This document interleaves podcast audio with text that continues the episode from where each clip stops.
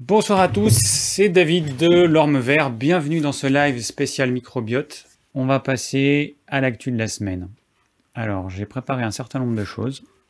L'actu de la semaine. Alors déjà, pour commencer, il va y avoir la fête d'Halloween d'ici deux jours, un truc euh, purement commercial, qui a fait une fête païenne euh, originaire d'Europe, qui ensuite a été reprise aux États-Unis, puis qui nous a été renvoyée, surtout pour le côté purement commercial. Bon, à part le fait qu'on va avoir des enfants qui vont se gaver de, poison, il n'y a pas d'autre mot, hein, pendant quelques jours, moi mes neveux ils vont se gaver de poison, et, puis le fait qu'on gaspille de la nourriture, on gaspille des courges qu'on pourrait manger, ça je trouve ça quand même euh, assez, euh, assez débile, mais bon, voilà, c'est... Euh, le commercial qui est plus fort que tout, on va dire. Alors il y a Esther qui me dit le chat bug. Alors si le chat bug, je peux rien y faire, c'est pas moi qui gère, c'est YouTube. Donc, euh, mais en tout cas, je vois vos messages, euh, Esther. Donc euh, je sais pas. Après, est-ce que j'ai des messages qui ont été bloqués? Pas pour le moment. Donc euh, bonsoir à tous.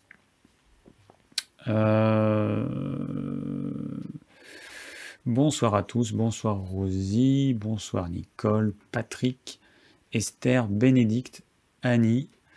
Euh, bon, je vais pas Corinne, je vais pas. euh, il y a aussi Pro Silver, Fatima. Voilà, je vais pas faire tout le monde, mais voilà, j'essaie de dire bonsoir à quelques à quelques personnes, à quelques pseudos que je connais, parce que je connais pas vos visages, je connais juste euh, vos pseudos.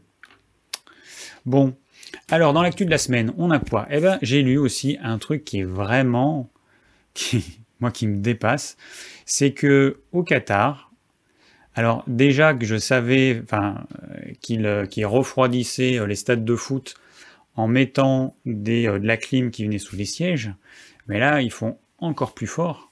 C'est que ils, ont décidé, enfin ils climatisent les rues, les rues commerçantes donc il faut savoir que la température au Qatar a pu monter jusqu'à 46 degrés.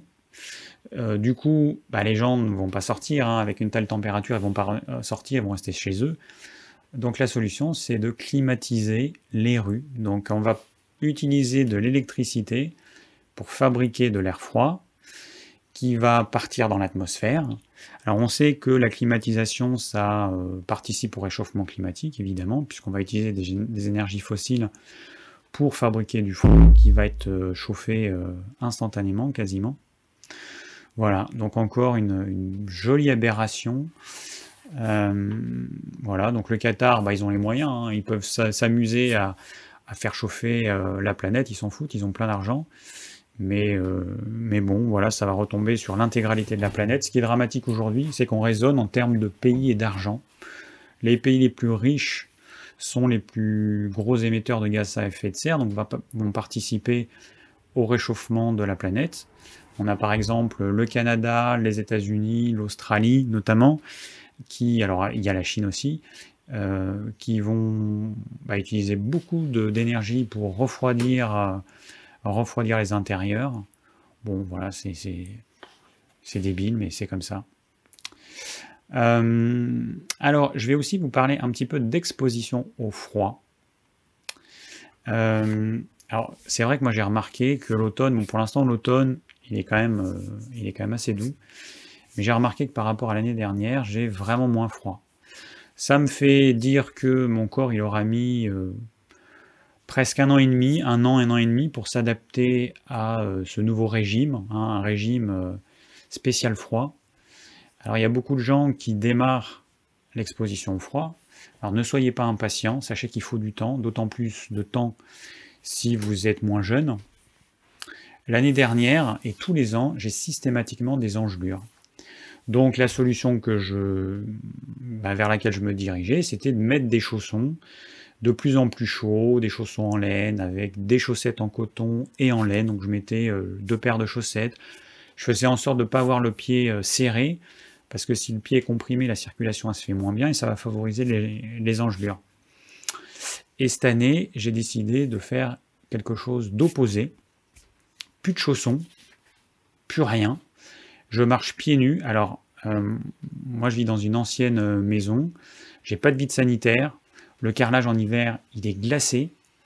Et, ben, je vais habituer mon corps au froid. Comment faire en sorte que mon corps ne crée pas d'engelure qui est une maladie du froid?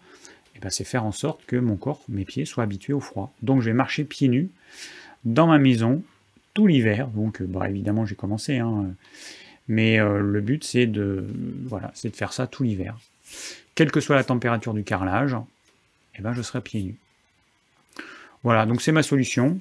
Alors je sais qu'il y a l'année dernière, il y a des personnes qui m'ont dit que c'est ce qu'elles faisaient euh, justement pour euh, habituer leurs pieds au froid et pour pas avoir euh, de problème de type engelure. Bah, je l'ai su trop tard en fait dans l'hiver. Et, et, puis en fait, ce qui me gênait, bah, c'est que la partie du bas de la maison, vu que j'ai un chien et vu que bah, nous on rentre, on sort dans la maison et on salit assez rapidement le carrelage, donc je m'étais dit, c'est un peu, c'est un peu casse-pied, je vais avoir les pieds tout crades et tout. Alors cette année, je vais faire en sorte que on mette euh, des serviettes euh, aux deux entrées pour euh, que le chien il puisse s'essuyer les pieds, au moins en partie, le chat aussi, et puis faire en sorte de plus marcher avec les chaussures de l'extérieur. On enlève nos, chaussures à l'entrée, de façon à avoir un carrelage à peu près propre, ce qui me donnera plus envie de marcher pieds nus. Voilà. Alors ensuite, euh, euh, alors le documentaire. Donc le documentaire, j'ai mis le lien dans la description. Microbiote, le fabuleux euh, pouvoir du, ventre. Alors ce documentaire qui a été co-réalisé par Thierry de l'Estrade. Donc Thierry de l'Estrade, c'est lui qui avait fait le documentaire sur le jeûne. Hein, le jeûne, une nouvelle thérapie. En, je crois que c'était en 2015. Il a écrit un livre qui porte le même titre que j'ai lu et qui fait partie des livres que je vous recommande de lire. Donc tous les livres que je recommande de lire, vous allez sur mon blog ormevert.fr. En haut dans le menu, vous avez mes livres. Vous cliquez, puis vous allez la liste de tous les livres avec un, petit, euh, un petit commentaire que j'ai mis. Tous les livres que j'ai lus, que je vous recommande, donc il y a vraiment des, livres très différents. Il y a également des livres sur le microbiote.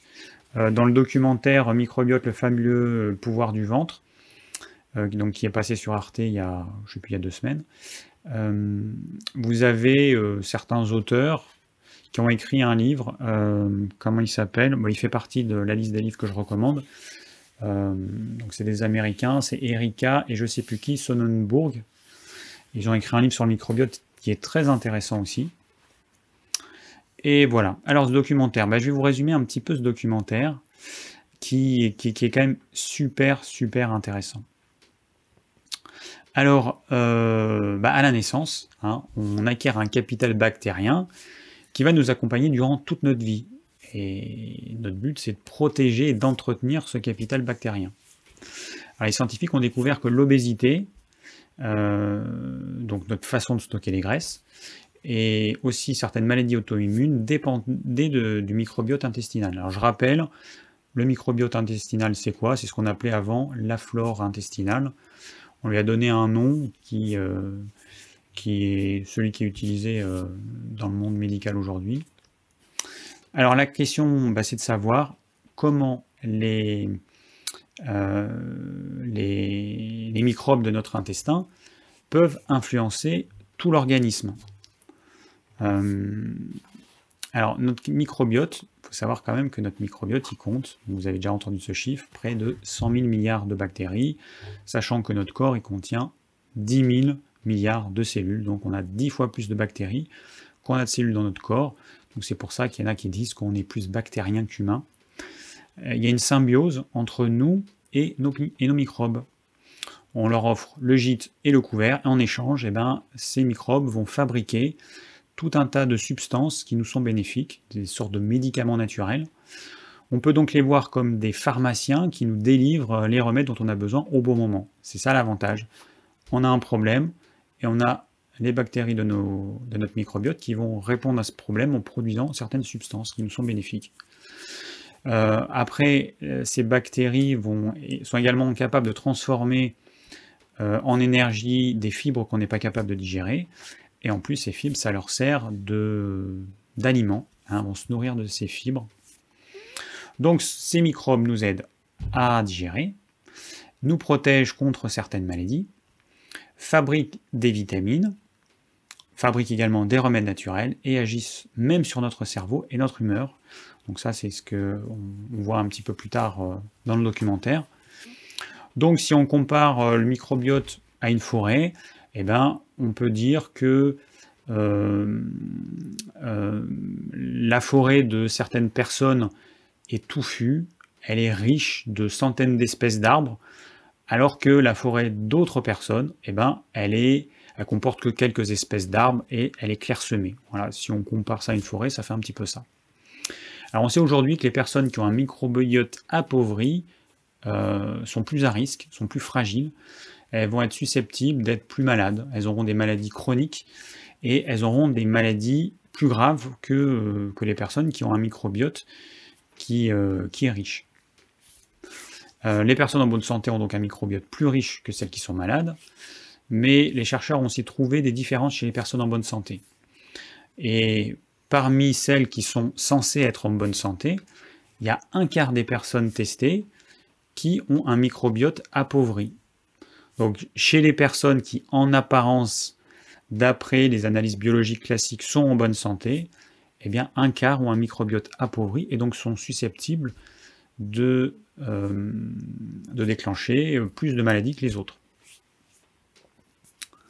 Donc euh, voilà, donc ces personnes se préparent un avenir euh, pas très agréable si elles continuent dans cette voie, si elles continuent à avoir une hygiène de vie qui appauvrit leur microbiote. Donc euh, voilà, donc à peine on vient de découvrir le microbiote qu'on se rend compte qu'il est menacé. Hein. il est en voie de disparition, comme les insectes, les oiseaux et tout un tas de mammifères. Hein. un million d'espèces végétales et animales sont en voie de disparition, je rappelle. Donc certains chercheurs pensent qu'il y a une vraie menace qui pèse sur l'humanité, et bah, surtout les Occidentaux, les pays riches et tous ceux qui mangent euh, un peu n'importe quoi. Euh, ils ne savent pas ce qui va arriver, ils ne savent pas quand ça va arriver, si ce sera dans un an, dans 30 ans, mais ils sont un peu près sûrs que cet appauvrissement du microbiote est le signe annonciateur de gros problèmes de, de santé futurs. Alors, on ne sait pas quand notre euh, microbiote s'est appauvri. Hein.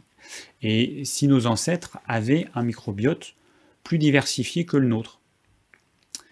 Euh, bah, comme on ne pourra jamais le savoir, bah, du coup, les scientifiques se sont dit, bon, on va aller voir chez les tribus qui euh, ont encore un mode de vie proche de celui de nos ancêtres. Donc, chez certains chasseurs-cueilleurs, alors il y a notamment les Hadza d'Afrique de l'Est, hein, qui vivent en Tanzanie centrale, il reste 200 euh, personnes qui vivent de chasse et de cueillette. Et les Hadza, donc Hadza ça s'écrit H-A-D-Z-A, euh, ils vivent euh, bah, dans ce qu'on appelle le berceau de l'humanité. Et on peut donc supposer qu'ils qu'ils sont encore soumis aux mêmes microbes que ceux auxquels était soumise l'humanité il y a des millions d'années. Alors, on s'est rendu compte que les Hadza avaient presque deux fois plus de diversité bactérienne que nous, les Occidentaux euh, moyens. Alors d'autres chercheurs sont allés euh, analyser le, microbiote des euh, donc ça s'écrit A-W-A-S. Donc les Hachois en, Amazonie, qui étaient isolés jusqu'à il n'y a pas très longtemps, mais bon, ils vivent encore de façon assez isolée. Et comme chez les Hadza, les chercheurs, eh ben, ils ont trouvé une plus grande diversité bactérienne, donc 50% de plus que la nôtre.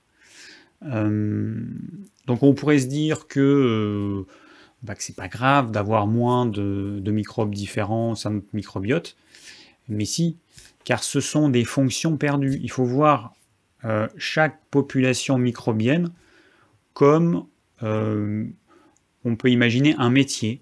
Hein, des forgerons, des je sais pas moi, des peintres, des maçons, des personnes qui tissent, des personnes qui savent coudre. On imagine un métier, et quand on perd une population bactérienne, bah, c'est une, compétence qu'on va perdre. C'est des bactéries qui sont capables de fabriquer certaines substances qui nous sont bénéfiques, qu'on va perdre. C'est des bactéries qui nous protègent contre l'obésité, qu'on va perdre, etc. Donc, euh, cet appauvrissement de notre microbiote, eh ben, c'est quelque chose euh, d'extrêmement préoccupant. Donc on peut avoir des bactéries qui vont nous protéger contre certains cancers, contre, je sais pas moi, le, le vieillissement accéléré, etc.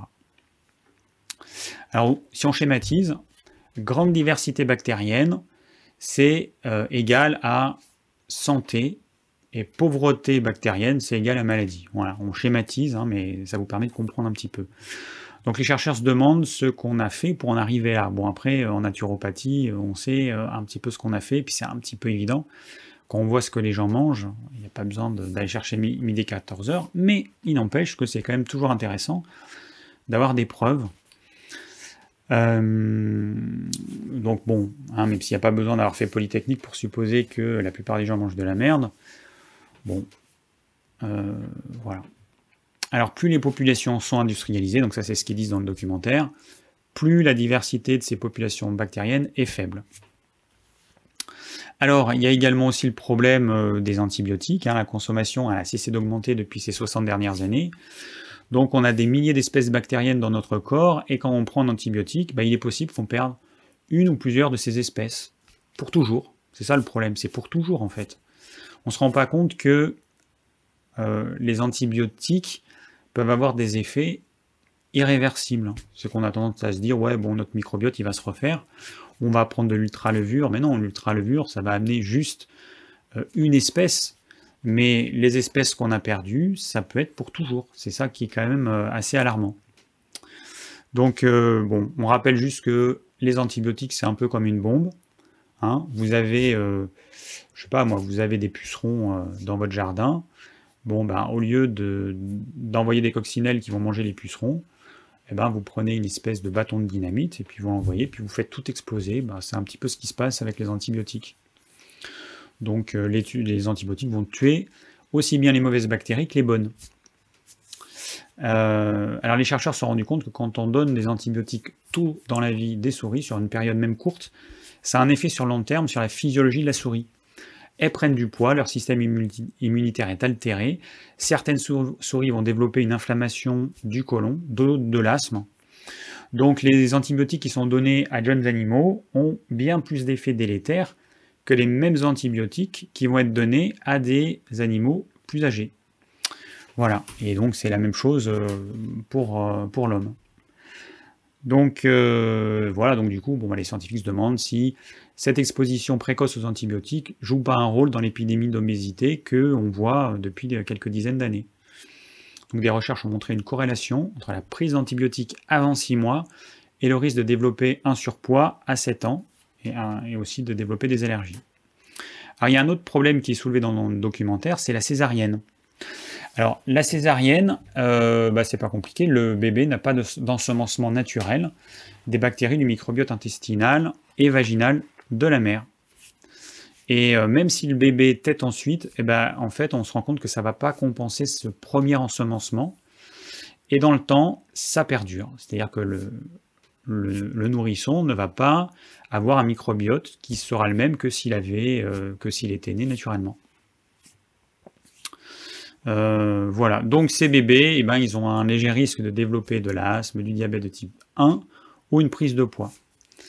Alors au Brésil, en Chine ou en Italie, certaines villes ont recours à la césarienne entre 80 et 90%. Donc euh, ça fait euh, des futurs, euh, bébés adultes qui auront une faiblesse par rapport à ceux qui seraient nés naturellement. Alors pourtant, il y a une solution qui est très simple, hein. c'est badigeonner le bébé avec une compresse qui est imprégnée des bactéries maternelles. C'est une compresse qu'on met au niveau du périnée, pour qu'il y ait les bactéries vaginales et les bactéries anales. Et euh, du coup, bah, voilà, après on, soumet le bébé à ça et ça permet euh, bah, d'avoir les mêmes effets que si le bébé était né de façon naturelle. Donc c'est quand même mieux que rien, même si c'est pas l'idéal, mais ça reste quand même, euh, ça reste quand même très bien. Alors l'alimentation joue un rôle capital dans la qualité du microbiote. Et parmi tout ce qu'on mange, bah, ce sont les fibres qui permettent de nourrir nos bactéries. Donc pas assez de fibres, euh, ça implique une perte de la richesse, de la diversité de nos bactéries. En mangeant des fibres, les bactéries produisent des acides gras à chaîne courte qui ont un, effet anti-inflammatoire, notamment puisque euh, bah, on a découvert cet effet-là, mais euh, on va découvrir d'autres choses parce que la recherche sur le microbiote, en fait, elle est assez jeune, elle a à peu près une dizaine d'années. les scientifiques sont amusés, ils s'amusent à faire plein de choses avec les souris. Bon là, ça reste des trucs sympas. Donc, ils sont amusés à donner à manger à des souris un régime qui est pauvre en fibres sur quatre générations de souris. Ils ont constaté qu'à chaque génération, euh, eh ben, il y avait une perte euh, de microbiote, une perte de diversité des microbes. Et la quatrième génération, les souris avaient perdu la moitié de leur diversité. Donc euh, je ne sais pas depuis combien de temps les humains des pays industrialisés mangent de la merde, mais ça fait déjà quelques générations. Et ben voilà, quoi, il y une, alors déjà il y a une perte de la diversité, mais voilà, jusqu'où est-ce qu'on va aller encore? Jusqu'où est-ce qu'on va aller? Mystère. Alors, les scientifiques ont regardé l'impact que avoir certains additifs sur le, sur le microbiote, notamment des gélifiants, des émulsifiants comme les carragénanes ou les, ou les polysorbates qu'on trouve un petit peu partout, les crèmes, enfin les glaces, euh, les vinaigrettes, tout ce qui a besoin d'être gélifié, les produits light, euh, les, euh, certains yaourts et les crèmes dessert, enfin plein de trucs que des centaines de millions de personnes mangent. Et après 12 semaines, ben, ils ont analysé les crottes des souris, ils se sont rendus compte que leur microbiote était appauvri. Mais en plus la barrière intestinale était endommagée et ça déclenchait une réaction inflammatoire qui, sur le long terme, fait le lit de, euh, ben, de maladies chroniques. Donc à cause de ces émulsifiants, les bactéries vont pénétrer la couche du mucus, elles vont être proches euh, des cellules qui tapissent, enfin des cellules qui forment plutôt la barrière intestinale. Et donc ces bactéries qui sont très proches, eh ben, elles vont induire une inflammation et des dérégulations métaboliques comme l'obésité ou le diabète de type 2. Ce qui est quand même euh, assez, euh, assez grave. Mais alors, c'est pas tout. Hein. Si c'était tout, ce serait déjà pas mal, mais non, mais c'est pas tout. Il y a des tests du comportement qui ont montré que les souris qui avaient consommé ces additifs étaient plus anxieuses faut rappeler que donc, ces additifs, ils sont consommés par des millions, de, enfin des centaines de millions de personnes à travers le monde, donc c'est pas, c'est pas anodin. Les scientifiques pensent que ces additifs sont également responsables de l'épidémie d'obésité et de, euh, euh, des problèmes liés au syndrome métabolique. Donc ce changement du microbiote qui euh, est devenu plus pauvre est probablement responsable de tout un tas de maladies chroniques plus ou moins graves. Il y a un médecin d'ailleurs dans, le documentaire qui rappelle qu'aujourd'hui la médecine ne guérit pas les maladies. C'est pas moi qui le dis, hein, c'est lui qui le dit. La médecine ne guérit pas les maladies, sauf exceptions. Donc il parle de quelques infections, de quelques cancers, mais les traitements sont là juste pour contrôler la maladie. C'est quand même intéressant hein, qu'un médecin reconnaisse ça. Euh, l'obésité. Alors, donc le problème de l'obésité, donc il y a des facteurs environnementaux. Donc il y a ce qu'on va manger, il y a notre activité physique. Bon, ok. Il y a un facteur génétique, ok. Mais il y a également le microbiote qui joue un rôle capital. Et euh, donc là encore, ils ont comparé, ils ont pris des obèses, ils leur ont donné le même régime hypocalorique qui était riche en fibres et en protéines, et ils se sont rendus compte qu'il y avait des personnes qui répondaient bien à ce régime et d'autres qui répondaient mal. Bon, évidemment, celles qui répondaient mal, c'est celles qui avaient un microbiote appauvri. Alors, donc certaines bactéries ont un effet anti-inflammatoire, donc du coup, la médecine tend vers une nouvelle façon de faire, c'est-à-dire de soigner les maladies avec des bactéries, avec les, bactéries qui manquent aux patients. Euh, cette perte de bactéries euh, dominantes entraîne une perte de certaines fonctions protectrices. Donc ça, j'en ai parlé. Bon, mais alors le problème, c'est où trouver ces bactéries, euh, ces bactéries protectrices? Alors, bah, c'est pas compliqué, hein. on va les chercher chez les gens qui sont en bonne santé. On va récupérer leurs selles qui vont permettre d'effectuer ce qu'on appelle une, transplantation fécale. Alors, c'est utilisé pour soigner euh, une maladie qui, une, infection à une bactérie qui s'appelle Clostridium difficile. Et euh, bah, la transplantation fécale obtient un taux de réussite de 94%, alors que le traitement classique aux antibiotiques, c'est 30%. Et là encore, il y a un médecin qui dit euh, en médecine, un tel taux de réussite, c'est-à-dire qui dépasse les 90%, ça n'existe jamais. C'est euh, du l'ordre du miraculeux. Hein, euh, le traitement aux antibiotiques, taux de réussite de 30%, bah, les médecins ils sont déjà contents. 30% de réussite, donc ça veut dire 60% de non-réussite. Donc c'est quand, même, quand même assez faible le taux de réussite. Et bah, du coup, certains, certains ont senti le filon, enfin, entre guillemets, et il y a des sociétés qui sont créées, des sociétés de banques de crottes, je ne sais pas comment on peut les appeler autrement. Donc il faut savoir qu'aux États-Unis, il y a 500 000 personnes chaque année qui ont cette infection, et il y en a 29 000 qui en meurent. Donc c'est quand même, c'est quand même pas un truc anodin. Alors bon, le problème c'est que la greffe fécale, elle est autorisée que pour cette maladie, et du coup, bah, il y a des personnes qui ont d'autres maladies, comme par exemple la maladie de Crohn, et qui ont cherché à se débrouiller tout seul. il donne l'exemple d'une personne, d'un mec, qui bah, a cherché dans son immeuble quelqu'un qui était en bonne santé, et lui a demandé s'il voulait pas euh, bah, lui donner de ses crottes, je sais pas comment dire autrement. Et après, lui, il se, fait, débrouille pour, euh, se faire sa propre transplantation fécale. Alors bon, il a, il a fait analyser, euh, donc le donneur, en fait, il allait suivre quelques examens pour vérifier qu'il était en bonne santé. Et, et voilà. Et du coup, bah, il s'est guéri de son Crohn. il a fait ça pendant deux ans. Et là, ça fait déjà trois ans qu'il n'a plus aucun médicament. Et donc, il est guéri. Il n'a plus aucune inflammation. Alors au niveau du cancer, eh bien, euh, on s'est rendu compte qu'en appauvrissant le microbiote des séries avec des antibiotiques, la réponse au traitement anticancéreux était moins bonne. Donc la chimiothérapie, l'immunothérapie ne fonctionne pas ou elle fonctionne mal chez la souris qui a un microbiote, enfin chez les souris qui ont, un microbiote appauvri. Euh, chez les humains, c'est la même chose. Hein. Ils se sont rendus compte aussi que les personnes qui ont pris des antibiotiques avant leur traitement ont moins bien répondu au traitement anticancéreux que les autres. Donc, on a donc, enfin, on, a besoin d'avoir un microbiote intestinal suffisamment riche pour pouvoir obtenir une réaction immunitaire efficace contre le cancer. Après, bon là, les scientifiques ils cherchent quelles bactéries euh, euh, il faudrait donner à ces patients pour, euh, avoir des effets bénéfiques, donc notamment en cas de cancer. Alors, voilà, donc après, on s'est rendu compte qu'un régime riche en fibres augmente la diversité microbienne de 30%, et en seulement 6 semaines. Donc c'est quand, même, quand même pas mal, hein. ça veut dire que ça va quand même assez vite. Donc euh, il conseille de consommer au moins 25 fruits et légumes différents chaque semaine. Bon, c'est pas, euh, c'est pas colossal, mais je pense que pour certaines personnes, c'est même pas ce qu'ils consomment sur une année en fait. Il y a des personnes qui vont consommer, je sais pas, juste des pommes, des tomates, euh, des tomates en plastique, euh, je sais pas, des pommes de terre, enfin euh, voilà, ça, va se compter sur les doigts d'une main ou de deux mains, le nombre de légumes qu'ils vont consommer sur une année. Donc 25 fruits et légumes différents par semaine, et donc qui vont évoluer tout au long des saisons. Voilà ce qu'ils conseillent. et puis bon, après, bon, on arrive à la fin. Et donc, bah, il parle des parents. Hein. donc, tous ces parents qui nourrissent mal leurs, enfants n'ont pas conscience qu'ils sont responsables du fait qu'ils ont participé à la création d'une génération d'enfants qui seront les plus malades de toute l'histoire de l'humanité.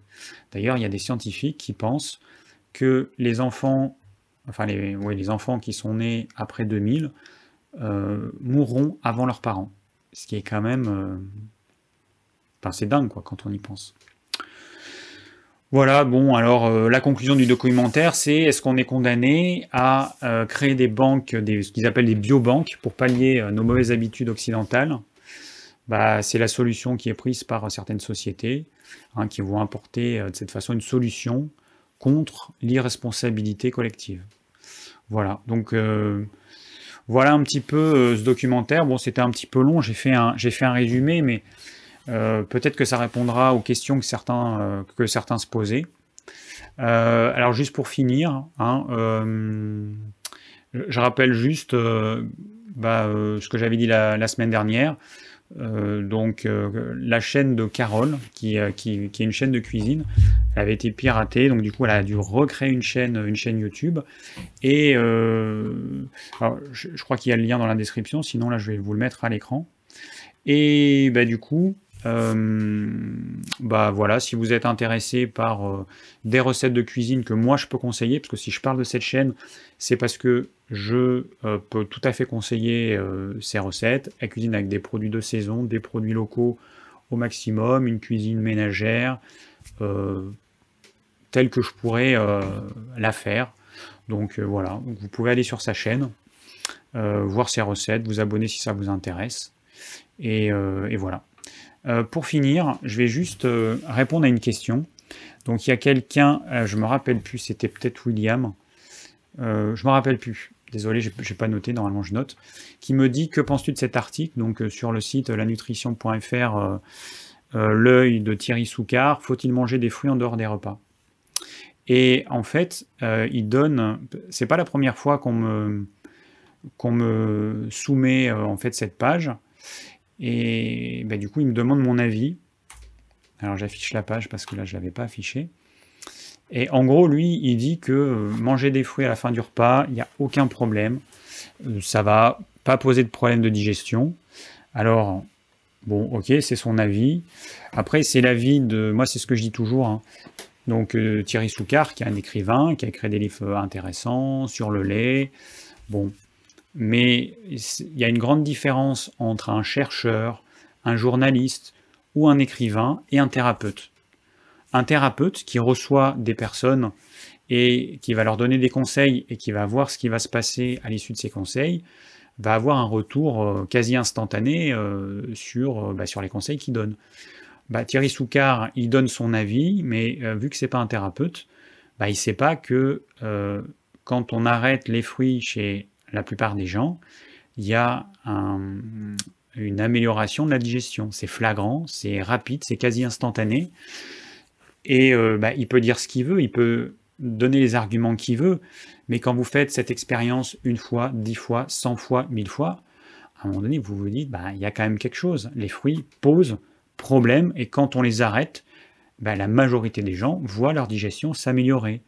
Elles ont plus de, elles sont plus ballonnées, elles ont plus de gaz, euh, elles ont plus de reflux euh, gastrique, c'est une constatation. C'est pas moi, c'est je suis pas dans la théorie ou dans l'idéologie. J'ai pas une idéologie euh, du ne mangez pas de fruits à la fin des desserts. Moi, je m'en fous, ça m'apporte rien. Vous mangez les fruits quand vous voulez. Il se trouve que les personnes qui ont des problèmes digestifs et qui arrêtent les fruits à la fin des repas voient leur digestion s'améliorer. C'est juste une constatation. Alors, dans les arguments, donc il prend trois arguments. Premier, alors, premier truc, les fruits se digèrent très rapidement beaucoup plus vite que les autres catégories d'aliments, ce qui veut dire que si nous mangeons des cerises ou des fraises après le repas, elles resteront longtemps dans l'estomac sur les autres aliments, en attendant que les autres aliments soient digérés. Or, l'estomac est un milieu chaud et humide qui favorise la fermentation. ça, c'est les arguments qui sont donnés pour ceux qui déconseillent les fruits. Et lui, il va dire, ben non, c'est n'importe quoi, puisque l'estomac, c'est un milieu qui est hyper acide, donc il n'y a pas de bactéries. Alors ça, c'est vrai quand on ne connaît pas la physiologie digestive. Donc manifestement, il ne connaît pas la physiologie digestive et il ne sait pas que quand vous mangez quelque chose, pendant une heure, il ne se passe rien au niveau de l'estomac, vous n'avez pas de production d'acide chlorhydrique. Donc, ce que je dis à chaque fois, mangez un repas, un bon repas, faites-vous vomir et vous verrez bien que votre repas, il a le même goût que ce que vous avez mangé. La production d'acide chlorhydrique ne se fait en moyenne qu'au bout d'une heure. Ça veut dire que pendant une heure, vous avez des fruits qui contiennent naturellement des levures, je rappelle que pour faire du cidre, pour faire euh, de l'alcool, on prend juste des fruits qu'on laisse fermenter avec leur propre levure. Les levures sont présentes sur les fruits. Donc le fruit contient euh, du sucre, il contient des levures naturellement. On est dans un milieu chaud, très chaud, 37 degrés, euh, à queue. Et du coup, forcément, il y a tout ce qu'il faut pour que la fermentation puisse se faire pendant une heure, pendant au moins une heure. Au bout d'une heure, le corps va commencer à produire de l'acide chlorhydrique, mais la production se fait progressivement. Hein, on obtient un pic au bout de euh, à peu près 3 heures, où là, on a le, à peu près le max de production d'acide chlorhydrique. Donc quand il dit qu'il faut 6 à 10 heures aux aliments pour atteindre le côlon, euh, oui, si vous mangez juste une pomme, éventuellement, et encore, mais non, la digestion, ça dure beaucoup plus longtemps. Ça, c'est du grand n'importe quoi. Ça met pas 6 à 10 heures. Rien que la digestion au niveau de l'estomac pour un repas complet, rien que cette digestion-là, c'est en moyenne, pour que l'estomac soit complètement vide, c'est en moyenne 9 heures. Donc, euh, bon. Voilà. Alors après, l'autre argument, c'est l'histoire que donc les fraises vont fermenter, d'autant plus qu'elles contiennent du sucre, le fructose se transforme alors en alcool au détriment blablabla. Bon, et que ça peut entraîner une cirrhose du foie. Donc lui, il dit, bah non, c'est n'importe quoi. Euh, la production d'alcool est tellement infime que c'est pas possible. Bon, bah, il se trouve que les chercheurs aujourd'hui, euh, bah, ils contredisent ça. Hein, il y a une production d'alcool qui est suffisante pour maintenir un taux bas euh, mais constant qui, d'après eux, peut générer des cirrhoses hépatiques, donc, euh, enfin des, des, cirrhoses, une cirrhose hépatique, non, enfin c'est toujours du foie, qui peut générer des cirrhoses. Donc cet argument qui donne, aujourd'hui les scientifiques, bah, ils, disent que non, ça peut induire des cirrhoses, même avec peu d'alcool. Et après, bon, il y a un autre argument. Euh, il y en a qui disent que les fruits euh, vont augmenter l'acidité de l'estomac et peuvent causer des maux de ventre. Bon, ça, c'est pas. Non, enfin, ça, c'est n'importe quoi parce qu'en fait, le corps va produire plus d'acidité. Le problème, c'est pas du tout ça.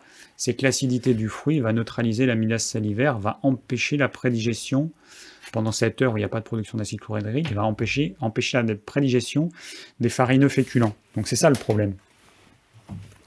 Voilà, donc en gros, bah, il conclut en disant, en gros, euh, euh, bah, vous pouvez manger des fruits, et euh, voilà, hein, vous pouvez oublier toutes ces bêtises. Voilà, donc voilà un petit peu pour l'actu de la semaine qui a été peut-être un peu plus long que d'habitude. Alors, je vais maintenant répondre à vos questions. Du coup, je n'ai pas regardé euh, vos commentaires. Bon, j'espère que tout se passe bien. Euh, alors, je rappelle juste une chose, c'est que si vous voulez poser des questions, vous allez dans la description de la vidéo que vous êtes en train de regarder et vous cliquez sur le lien. Et comme ça, les questions m'arrivent directement euh, par ordre chronologique dans, un, dans un petit tableau que j'ai fait exprès pour. Parce que là, tous les gens qui me posent des questions dans le chat, euh, quand je vois tout ce qu'il y a, euh, c'est même pas la peine. Hein. Surtout que je peux même pas. Est-ce que je peux accéder aux toutes premières questions? Mais non, en fait, il me. En plus, je peux même pas accéder aux premières questions. Enfin, aux premières remarques. Je vois qu'il s'arrête là à 7h41. Donc tout ce qui m'a été dit avant, je peux même pas le voir là. Je sais pas pourquoi. Bon, je déroule, je déroule, mais à un moment donné, je peux euh, je peux pas voir plus. Donc c'est pour ça, vos questions, vous les posez impérativement là-dedans si vous voulez que j'ai une chance d'y répondre. Alors là, y a, on est déjà à 28 questions, je ne sais pas si je vais arriver à répondre à tout. Déjà, il faut que j'arrive à lire tout. Alors il y a Corinne. Première question, Corinne qui me demande Bonsoir David, pour éviter les produits laitiers, peut-on trouver des probiotiques dans le végétal? Merci pour vos partages. Alors, euh, je rappelle juste une chose produits laitiers égale aliment plaisir. On va absolument pas chercher ces bactéries dans les produits laitiers. De toute façon, ça n'a pas d'intérêt, c'est toujours les mêmes bactéries, c'est toujours les mêmes levures, donc euh, ça n'a pas trop d'intérêt en fait. On pourrait, surtout pour des produits standardisés, ou surtout si vous allez acheter vos fromages toujours chez la même personne, euh, pour que ça ait un intérêt, il faudrait manger des fromages qui viennent de fromageries très différentes, qui soient faites au lait cru, euh, mais on aura vite fait le tour parce que c'est toujours les mêmes, les mêmes micro-organismes. D'autant plus que ensuite vous allez digérer cet aliment, que la très grande majorité des bactéries vont être détruites au niveau de l'estomac. Et euh, sauf si vous avez un estomac euh, faiblard, à ce moment-là, vous aurez d'autres problèmes parce que vous, avez, vous, allez avoir des bactéries pas sympas qui vont proliférer. Donc, c'est pas compliqué. Premièrement, manger des fruits, des légumes, des légumineuses, des légumes secs, des céréales complètes. Vous variez. Euh, voilà, c'est ça qu'il faut que vous ayez dans votre alimentation pour nourrir votre microbiote et favoriser le développement des bonnes bactéries. Ensuite, les plus grands échanges microbiens se font avec les humains. Vous avez beaucoup plus de variétés bactériennes quand vous faites la bise à quelqu'un, quand vous serrez la main de quelqu'un, parce que vous allez avoir des bactéries de, personnes qui sont différentes de vous. Alors que les aliments que vous allez consommer, il y aura toujours le même type de bactéries. Euh, dans le végétal, bah, vous avez des bactéries dans le sol. Hein. Il y a une thérapie qui consiste à manger de la terre ou à manger des légumes euh, qui viennent de la terre et à ne pas les brosser. C'est une solution. Les bactéries de la terre euh, vont participer à la richesse bactérienne. Donc encore une fois, la richesse de notre microbiote. Encore une fois, la plupart des bactéries vont être détruites, mais en mangeant tout le temps, en apportant tout le temps un petit peu de bactéries, il y a des chances que petit à petit votre microbiote il se diversifie, microbiote intestinal. Donc euh, voilà. Alors, il y a Hug Hug qui me demande Bonsoir David, que pensez-vous pour le microbiote d'un petit déjeuner d'automne comprenant butternut et banane en morceaux nappés d'une purée d'oléagineux ou poudre amande noisette, accompagné d'une tisane aux plantes bio L'association de ces glucides est-elle bonne? A priori, oui. La banane, c'est un, un, fruit amylacé euh, qui est un mélange entre des, des sucres euh, complexes et des sucres euh, simples. A priori, oui. Bon, il vaut mieux éviter les petits déjeuners sucrés. Donc là, c'est du sucre, parce que le butternut, ça contient... enfin, c'est du sucre, butternut, banane, sucre. purée d'oléagineux, bah, c'est sucre, plus protéines, plus du gras. Donc ça, c'est quand même mieux parce que ça va diversifier un petit peu. Pourquoi pas hein, Il faut tester euh, si, euh, si ça vous convient, pourquoi pas. Après, en termes de... Enfin, pour le microbiote, euh, ça va apporter... Ce qui compte, en fait, c'est d'avoir une alimentation variée. C'est ça qui est important. Si votre petit déjeuner, il est toujours identique, bah, ce n'est pas une alimentation variée. Si vous faites trois repas par jour, avec toujours le même petit déjeuner, non. Varié, vous allez changer, ben, changer de purée d'oléagineux, changer, des fois vous prenez pas de la banane, vous prenez, euh, je pas autre chose, ce que vous voulez. Euh, changez avec du butternut, vous faites du potimarron, vous faites autre chose, vous pouvez prendre... Changer, voilà, il faut changer, de la patate douce, ce que vous voulez. Alors il y a Patrick qui me dit Bonsoir David, j'ai deux questions. Première question Est-ce que la purge à l'huile de ricin d'Irène Grosjean peut endommager le microbiote? Et si c'est le cas, peut-il se régénérer et au bout de combien de temps? Alors, bon, j'ai déjà parlé des purges, je suis contre les purges. De toute façon, c'est pas compliqué, hein. je suis à peu près contre tout ce que dit Irène Grosjean. Je veux pas. Bon, elle est décédée il n'y a pas longtemps, je veux, veux pas lui manquer de respect, mais on va juste parler de, ses conseils. Je suis à peu près contre tout ce qu'elle dit en fait. Elle dit euh, beaucoup de bêtises, elle dit des choses qui sont fausses. Euh, elle va dire que toutes les vitamines sont détruites par la chaleur euh, quand on fait cuire des trucs, donc c'est pour ça qu'elle va conseiller, que du cru. Bah, c'est faux, hein. n'importe quel scientifique, tu diras que c'est n'importe quoi. Il y a des vitamines et des nutriments qui ne sont pas sensibles à la chaleur. Et après, la chaleur, ça dépend quand vous faites cuire. Si vous faites une cuisson douce à la vapeur, à l'étouffer, bah, les nutriments, ils vont être, euh, sauf un petit peu de vitamine C, sauf certaines vitamines hypersensibles à la chaleur qui vont être euh, en partie détruites, sinon tous les autres nutriments vont être préservés. Donc en fait, euh, pour vendre son idéologie alimentaire, elle passe par le mensonge. Voilà, c'est un petit peu dommage, mais bon, c'est assez fréquent chez les extrémistes de l'alimentation euh, non physiologique, parce que c'est quand même une alimentation non physiologique qu'elle conseille. Euh, donc euh, la purge à l'huile de ricin, je suis contre. Toutes les purges, je suis contre, sauf peut-être exception, mais c'est le meilleur moyen de, déséquilibrer ses intestins, de, de, se fatiguer, de perdre de l'énergie inutilement. C'est un poison que vous mettez dans le corps pour que le corps évacue ce poison. Voilà, en fait, c'est ça, en fait, une purge. Donc après, euh, bah, je ne sais pas quelle action ça a sur le microbiote. Euh, ça va éliminer une bonne partie du microbiote. Ça peut affaiblir certaines familles de bactéries. Ça peut déséquilibrer le microbiote, mais bon, après, je ne sais pas dans quelle mesure ça va agir. Et après, ça va dépendre des personnes. Il y a des personnes chez qui ça aura un impact très négatif, et d'autres chez qui ça ne fera pas grand-chose. Par exemple, moi j'étais opéré de l'appendicite.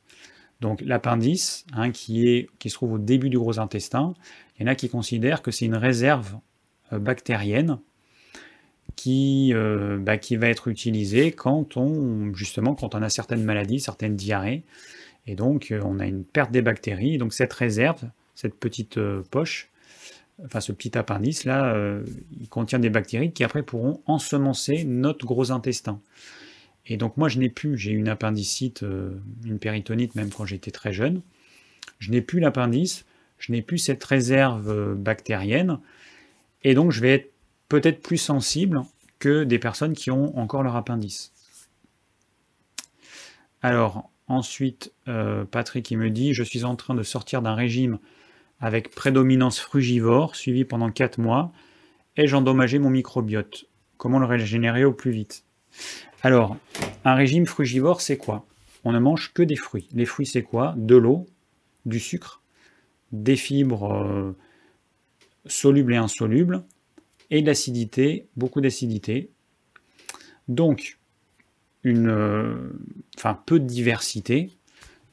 Alors, il y a le problème qu'on apporte beaucoup trop de sucre, beaucoup trop, trop d'acidité, et puis au final, eh ben, on, on, fait un régime restrictif.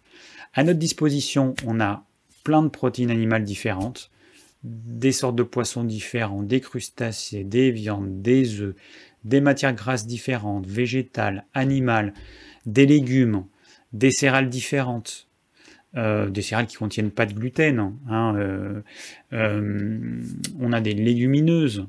On a plein de choses variées, plein de choses pour nourrir notre microbiote, et on va se restreindre à quelques aliments. Donc on va appauvrir la nourriture qu'on donne à, nos, notre microbiote. Ça, c'est une certitude. Donc euh, alors, est-ce que tu l'as endommagé? J'en sais rien, mais c'est possible que tu aies appauvri euh, ton microbiote. Bah, comment le régénérer? Bah, Il faut que tu euh, reviennes à une alimentation physiologique. Arrête cette. J'ai été frugivore pendant deux mois et demi, donc je sais ce que c'est.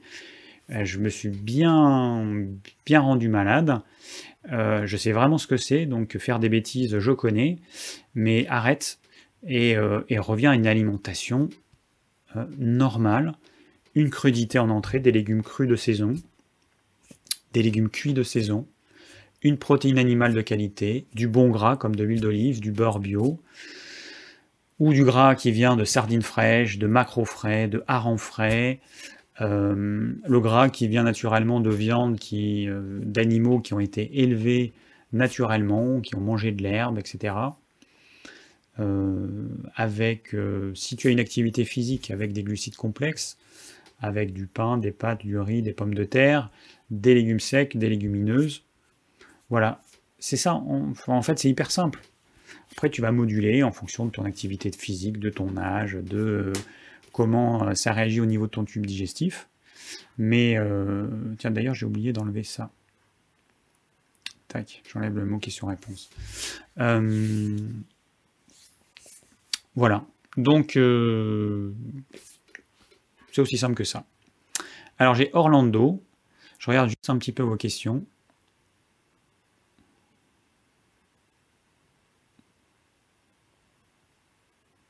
Qui me dit bonsoir, je rêve une nouvelle coupe de cheveux super top.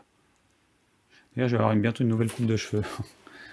J'ai un ami coiffeur qui va me faire une nouvelle coupe de cheveux, donc attention, la semaine prochaine, je ne sais pas s'il y aura une grande différence. Alors, bon, je regarde vite fait, mais il y a trop de... Je peux pas tout lire, désolé. Et oui, Reine Grosjean est décédé, Jérôme 43. Je sais plus qui c'est qui m'a dit ça, et puis qui m'a envoyé du coup le, lien euh, sur, euh, sur le site sur lequel euh, c'était indiqué. elle est décédée, je crois que c'est en août. Je sais plus quand. Voilà, il n'y a pas très longtemps. Et peu de temps après, c'est son anniversaire. D'ailleurs, ça arrive fréquemment. Hein, on se rend compte ça en astrologie. Qu'il y a beaucoup de gens qui meurent autour de leur anniversaire. Mon père, il est décédé quelques semaines avant son anniversaire. Euh, la grand-mère d'un ami très proche est décédée peu de temps avant son anniversaire. et c'est assez fréquent en fait. Et donc Irène Grosjean, ben, voilà, juste après son anniversaire. Euh, alors, Orlando. Paf. Bonsoir David. Je pratique le jeûne intermittent 24 et mange quotidiennement des fruits locaux puisqu'il en reste. mais je compte passer aux fruits tropicaux quand il y aura une pénurie en hiver, ainsi qu'une flopée de légumes, en veillant bien à laisser deux heures entre ma consommation de fruits et mon dîner. Il m'arrive très fréquemment d'avoir des gaz, occasionnellement odorants, lorsque j'en mange vraiment beaucoup. Est-ce lié au microbiote et est-ce bénéfique pour lui et donc pour moi par ricochet d'avoir à disposition tant de fibres? Alors, c'est simple, c'est pas normal d'avoir des gaz. Alors transitoirement, quand on change d'alimentation, c'est normal. Euh, parce que bah, nos bactéries, euh, on leur soumet quelque chose auquel elles ne sont pas habituées, donc transitoirement c'est normal. Ça peut durer quelques semaines à quelques mois, suivant les personnes, mais sur le long terme, c'est pas du tout normal. En fait, ce qui se passe, c'est que nos bactéries, il y a certaines bactéries qui vont produire des gaz, et il y a d'autres bactéries qui vont consommer ces gaz. Et quand on a un microbiote équilibré, eh ben, on évacue, peu de gaz au final. Donc on ressent peu de gêne. Et si tu produis trop de gaz, ça veut dire qu'il y a un déséquilibre de ton microbiote. À mon avis, tu manges trop de fruits. Tu manges trop de fruits, euh, tu apportes trop de certaines fibres au détriment d'autres fibres. Tu bats trop de sucre. Euh, voilà. Tout est une question d'équilibre. Et là encore une fois, on rentre dans des régimes, euh, des régimes, comment dire, extrêmes, hein, excessifs. Euh, euh, c'est pas. je vais recadrer un petit peu si j'y arrive. Ouais, bon, voilà que c'est bon. c'est pas, c'est pas normal de manger trop de fruits. Enfin, c'est pas normal. Bah, il faut en assumer les conséquences. Les conséquences, c'est des gènes qui sont le reflet que le microbiote se déséquilibre et vraisemblablement qui va s'appauvrir parce que tu auras tendance à manger toujours le même type d'aliments. Voilà, c'est un petit peu dommage. Et comme euh, je l'ai dit euh, en intro, euh, les personnes qui ont un microbiote appauvri vont être plus malades que les autres. C'est un petit peu, voilà, c'est un petit peu, c'est un petit peu bête. Surtout qu'aujourd'hui, on sait, hein, il y a encore moi, quand j'ai fait mes études de naturo, il y a, plus de 20 ans, euh, je me rappelle, en plus j'avais acheté, je me rappelle, j'avais acheté un livre sur la flore intestinale, un livre médical, et donc il y a les recherches qui commençaient, c'était vraiment les balbutiements, et, on supposait que le microbiote avait un rôle, mais on n'imaginait pas qu'il puisse avoir un rôle aussi important. Aujourd'hui, on n'a pas d'excuse, on sait en fait euh, tout un tas de choses. On n'a plus aucune excuse on sait ce qu'il faut faire. Il faut avoir une alimentation variée. C'est ce que je conseille hein, à peu près dans toutes les vidéos. Hein. Alors il y en a d'où qui me dit Bonjour David, le stress peut-il perturber le microbiote? Oui. Comment savoir si on a un bon microbiote? Euh, Comment savoir si on a un bon microbiote? Alors, tu as déjà tes selles qui peuvent te donner un indice. Les gens qui ont tout le temps la diarrhée, c'est pas normal. Déséquilibre du microbiote. Les gens qui ont tout le temps la constipation, c'est pas normal. Les gens qui ont tout le temps des gaz, c'est pas normal. Euh, tout le temps un reflux euh, gastro-œsophagien, c'est pas normal. Euh, qu'est-ce qu'on peut avoir? Des colites, hein, inflammation du côlon, c'est pas normal. Un ventre gonflé, pareil, tout le temps un ventre gonflé, surtout le matin. Quand vous vous levez, vous avez un ventre gonflé, le matin, c'est vraiment pas normal. Euh, voilà. Donc, euh, voilà. Les probiotiques peuvent-ils avoir une influence sur notre microbiote?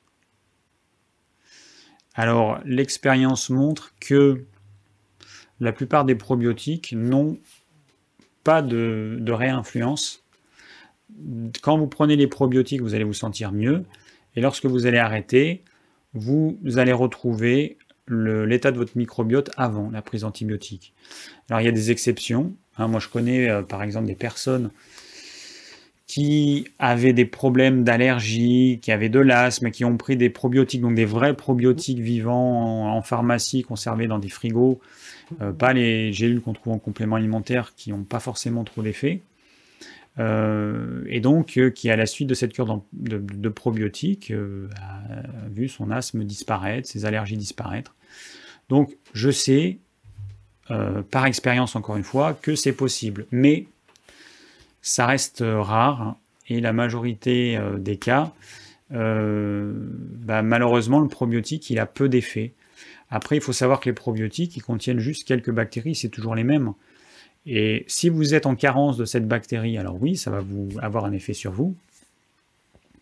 Mais si dans votre cas, les bactéries qui vous font défaut, c'est pas cela, ben ça aura aucun effet sur vous. Alors je regarde juste un petit peu vos questions. Ah, il y a Jérôme qui me dit après vérification, ce n'est pas la bonne Irène Grosjean qui est décédée. Ah, et eh ben alors. Euh, bon, et eh ben. ok, ben voilà, mauvaise info. Ben merci d'avoir vérifié, euh, Jérôme. Ça me permet d'éviter de dire des bêtises.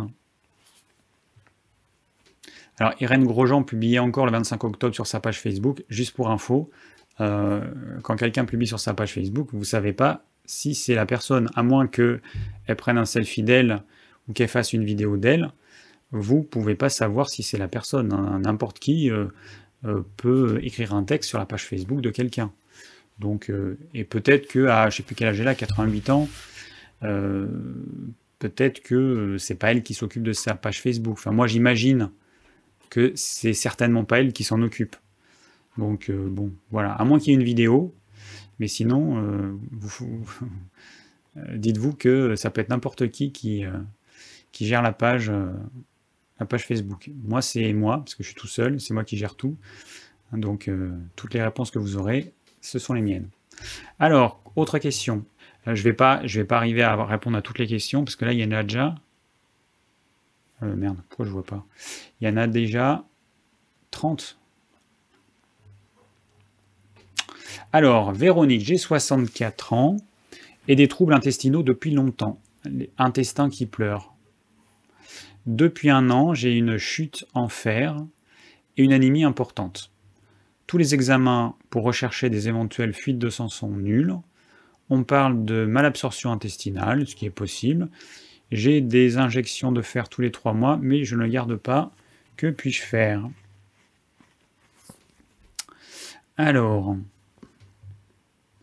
bon, je ne suis pas un spécialiste, mais euh, il peut y avoir une faiblesse au niveau de l'estomac, un manque de production d'acide chlorhydrique. Euh, alors après, peut-être que alors ça, je sais pas, j'ai encore rien lu dessus, mais peut-être que le fer euh, est favorisé par certaines, euh, enfin l'absorption du fer est favorisée par certaines bactéries, j'en sais rien. Euh, on sait qu'il y a la vitamine C qui joue un rôle important. Donc vitamine C prise dans le repas permet de mieux absorber le fer. je peux pas te répondre, je sais pas, j'en sais pas plus. Il y a une mouche qui me tourne autour, qui est assez casse-pied.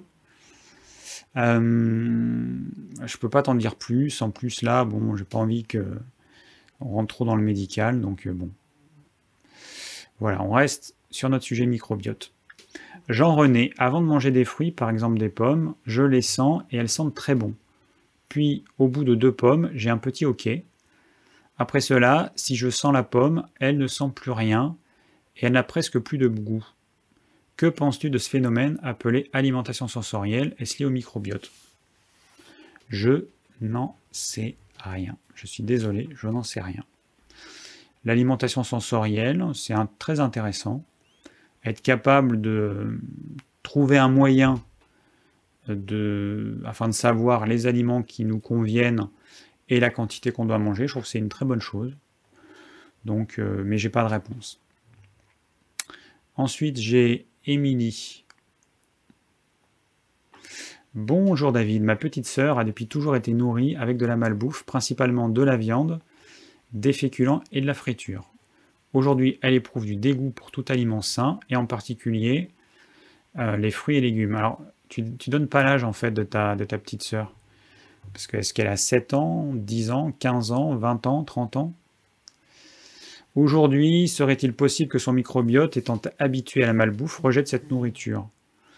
C'est tout à fait possible. Après, il faut savoir que la malbouffe, elle a été, euh, elle a été créée par les industriels pour, euh, pour un but, c'est nous faire manger euh, leur merde et pour bah, nous rendre accro. Donc c'est une vraie drogue. Donc il faut passer par une période de sevrage. Quand on est habitué à avoir des aliments qui ont toujours le même goût, qui sont toujours très salés, très sucrés, très gras, avec des exhausteurs de goût, bah, quand on passe à quelque chose de naturel, ça va nous paraître fade. Et, euh, on est obligé de se forcer. Donc il n'y a pas d'autre solution que de se forcer et d'intégrer petit à petit des fruits, des légumes. Il faut passer par une période de sevrage, arrêter ces aliments industriels qui sont vraiment des merdes comme c'est pas possible. Au niveau santé, c'est des vraies cochonneries. Et, euh, et puis bah, intégrer petit à petit plus de fruits, plus de légumes. Bon, j'ai pas de solution miracle, mais, euh, mais c'est la seule solution. Il n'y a pas d'autre solution. Après, comment faire, je ne sais pas. C'est à chacun de voir en fonction du tempérament de la personne. Alors, j'ai Eric qui me dit Ayant eu souvent des excès alimentaires dans ma vie, comment rétablir un microbiote fonctionnel Je suis constipé sans cesse, j'ai pris énormément de laxatifs, de laxatifs chimiques suite à des traitements médicamenteux constipants. Je ne peux m'en passer, pourtant je marche, je marche beaucoup et consomme des légumes. Est-ce trop tard? J'ai 48 ans. Alors je ne pense pas que ce soit trop tard. Au lieu de prendre des laxatifs, je te conseille plutôt de te faire des lavements. La seule chose que tu pourrais prendre, c'est de, l'ispagule. Donc c'est quelque chose que tu peux trouver euh, sur notre site digiform.fr. Euh, donc du psyllium blond.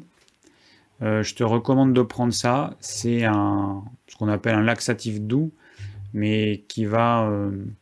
Bah, cette plante, va former un gel qui va rester à l'état de gel tout au long du processus de digestion, qui va augmenter le bol alimentaire avec des fibres qui sont douces, qui ne vont pas irriter la muqueuse intestinale. Donc je te conseille de prendre ça, euh, bah, je pense une cuillère à soupe au début de chaque repas. Et quand tu as besoin, tu te fais des lavements, mais pas de laxatif. Euh, ensuite, des lavements à l'eau ou, à une tisane de thym ou ce que tu veux, voilà, des, des lavements tout simples. Euh, voilà. Et ensuite, ben, mange varié, je le répète, des légumes de saison. Donc si tu manges à la saison les légumes, tu mangeras forcément varié. Soit un aventurier euh, du goût, mange des choses que tu n'as pas l'habitude de manger. Voilà. Pour les recettes, c'est pas compliqué, hein, vous embêtez pas. Hein. Vous allez sur YouTube ou sur euh, ce que vous voulez, vous tapez le nom de recette avec tel aliment, euh, et, vous aurez, euh, et vous aurez des recettes. par exemple, pour les personnes qui ne savent pas comment manger les blettes, recette de blettes, et vous allez avoir plein de recettes. Si vous n'avez pas d'idée, aujourd'hui, avec Internet, c'est vraiment hyper simple. Donc, Eric, c'est pas trop tard.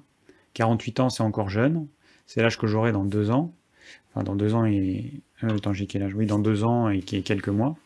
Donc, euh, tu es encore jeune, t'inquiète pas. Il faut juste que tu persévères. C'est peut-être un. Ça va prendre du temps. Mais bon, qu'est-ce qui prend pas de temps? Tout prend du temps. Alors, Noémie. Je regarde vos questions. Ah, j'ai Rosie qui nous demande de mettre un petit pouce bleu sous la vidéo ça permet de bah, d'augmenter euh, la ok 202 en cours 202 personnes c'est bien hein. euh, d'augmenter euh, la notoriété enfin la de faire monter la vidéo dans les algorithmes de YouTube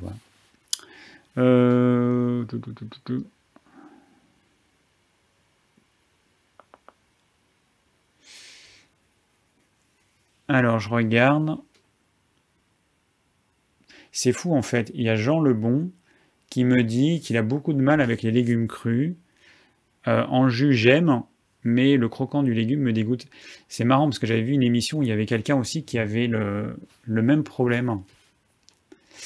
Le croquant, c'est vrai que ça me paraît bizarre, mais bon, après, euh, voilà quoi, c'est comme ça. Euh, bah, dans un premier temps, tu peux prendre des jus, mais le seul truc, c'est que tu vas enlever une bonne partie des fibres, la majeure partie des fibres. C'est bien de manger des fibres de légumes crus, pas trop, parce que l'excès va poser problème. Euh, peu, peu, peu. Bon, le smoothie, je suis vraiment pas fan. C'est vraiment un truc. Euh, les blenders, c'est vraiment des, trucs qui tournent trop vite. Euh, je, je, suis pas fan. Bah écoute, je sais pas, moi, essayer de te râper, essayer de râper. Est-ce que les carottes râpées, ça te fait la même chose? Tu peux râper les carottes, bah, le chou, ça, c'est vrai que ça aura toujours un petit croquant, mais je sais pas, va voir un thérapeute, un kinésiologue ou un, je sais pas, pour, voir pourquoi il y a ça, parce que c'est quand même, c'est quand même assez inhabituel d'être gêné par le croquant. J'ai pas, pas de solution euh, miracle, mais bon, dans un premier temps, les jus de légumes, ça peut être quand même une bonne alternative. Alors, on revient à nos questions. Alors, Noémie, donc comment savoir si notre microbiote est déséquilibré? J'ai répondu à ça tout à l'heure. Cela peut-il se voir par l'intermédiaire de la conscience de nos selles, euh, de la consistance de nos selles? Oui, j'ai déjà répondu tout à l'heure. Quand je mange, mes selles sont toujours très molles. C'est pas normal, donc c'est ce qu'on appelle une dysbiose, déséquilibre de ton microbiote. Je crains être victime d'une malabsorption des nutriments et que mes selles molles en soient un symptôme. Oui, il y a des chances. Euh, autre hypothèse, est-il possible que les selles molles soient dues à une dénutrition sévère et que tous les organes de digestion et, d'évacuation ne font plus correctement leur travail? Euh,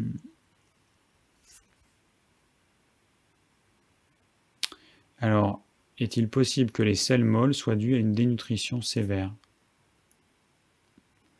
Bah, C'est plutôt la conséquence, la dénutrition. C'est que tu as un déséquilibre de ton microbiote qui va créer notamment une inflammation intestinale, donc au niveau du gros intestin, mais peut-être que cette inflammation va se faire au niveau de l'intestin grêle, qui absorbe la majeure partie des nutriments. C'est fort possible. Après, je sais pas ce que tu manges, et puis bon, on peut pas répondre à ça comme ça. Ça fait partie des trucs euh, qui demandent une consultation pour, euh, pour pouvoir répondre à un cas particulier. Alors, autre question, Antoine. Je prends une cuillère à café maxi de psyllium blond avec de l'eau le matin. J'ai des sels marron très clairs, un peu verdâtres. Est-ce normal? A priori non. Dois-je arrêter le psyllium? A priori non, parce que ça n'a rien à voir. De manière générale, du point de vue de la couleur des sels, quels sont les couleurs signes d'un problème digestif? Tout ce qui n'est pas marron foncé, en gros. Des selles noires, c'est pas normal. Des, selles trop claires, c'est pas normal. Des selles collantes, c'est pas normal. Euh, voilà. Donc il y a un problème. Il peut y avoir un problème hépatique, un problème au niveau de la vésicule biliaire. Euh, je sais pas, mais bon. En tout cas, c'est pas normal. Donc après, c'est à toi de creuser euh, pour voir, mais le psyllium, il n'a rien à voir là-dedans. Le psyllium, c'est vraiment quelque chose d'inerte qui forme un gel qui va juste euh, prendre du volume et puis qui va aider à évacuer euh, les nutriments et puis certains déchets. Mais le psyllium n'a rien à voir là-dedans. Alors Mathilde, hein. bonjour David, tu parles souvent du fromage comme uniquement un aliment plaisir. Pourtant, lorsqu'il est issu de lait cru et d'un petit producteur, il est riche en micro-organismes qui enrichissent notre microbiote. Comme je l'ai dit tout à l'heure, c'est un petit peu la même chose euh, donc, je n'ai pas parlé de ça tout à l'heure, mais comme le miel. Hein. Le miel, on va me dire, ah, mais c'est moi, pour moi, le miel, c'est un bonbon. Euh, et les gens, ils vont me dire, mais non, mais t'es fou, c'est pas un bonbon, le miel, c'est génial, ça contient euh, plein de bonnes choses. Non, pas plein de bonnes choses, ça contient quelques bonnes choses, qu'il y a notamment dans la propolis, sauf que le miel, c'est 70% de sucre, et que c'est un aliment plaisir, c'est tout. Le miel, vous enlevez le sucre, personne n'en mange. Voilà, les produits laitiers, c'est pareil. C'est un aliment plaisir. Euh, il fera, moins, moins de tort, et encore, ça dépend des tempéraments. Mais il vaut mieux qu'il soit fait au lait cru par un petit producteur, c'est une certitude absolue. Les micro-organismes, bon, bah, c'est un petit peu toujours les mêmes. Et est-ce que c'est ce dont votre microbiote a besoin? Parce que si le produit laitier vous apporte des bactéries que vous avez déjà en quantité suffisante dans votre microbiote, ça sert à rien. Après, il y a le problème du fait, il y a le problème lié au fait que une bonne partie de ces bactéries vont être détruites lors de la digestion. Est-ce qu'il va y en avoir qui vont arriver jusqu'aux gros intestins? Rien n'est moins sûr. Mais bon, euh, il ne faut pas se donner bonne conscience. On enrichit son microbiote, euh, pas avec les produits laitiers. C'est voilà. Aujourd'hui, nous, on vit dans l'abondance et euh, on peut se permettre de ne pas manger de produits laitiers. Rien à voir avec des tribus comme les Mongols qui n'avaient pas grand-chose à manger et qui mangeaient, qui buvaient du lait fermenté. Bah, ils n'avaient pas le choix, il y a des, peuples qui ne mangent, enfin c'est leur principale source de protéines.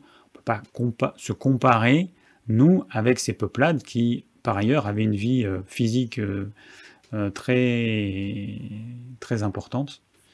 Donc c'est pas comparable.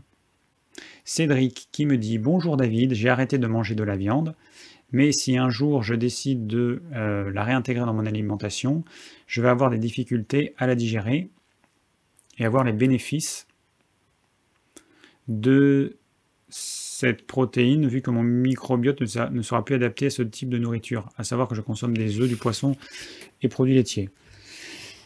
Alors là, tu mélanges plusieurs choses. Euh, tu crois que c'est ton microbiote qui va te permettre de digérer la viande? Non. La majeure partie de notre microbiote se trouve dans notre gros intestin. C'est la fin du tube digestif. La digestion, elle se fait avant. Dans le gros intestin, il va arriver les déchets qui n'ont pas été digérés, qui n'ont pas été assimilés. A priori, la viande, tu vas la digérer avant. Donc tu vas la digérer, tu vas commencer la digestion dans l'estomac, tu vas la poursuivre dans l'intestin grêle, c'est là qu'elle va être assimilée, qu'elle va passer dans le sang. Et si ta digestion se fait bien, eh bien, il ne restera aucun déchet, pardon, quasiment aucun déchet. Donc, il n'y a rien qui va arriver dans le gros intestin. Euh, en revanche, si tu n'es plus habitué à manger de la viande, ce qui arrivera, c'est que peut-être que tu auras du mal à la digérer.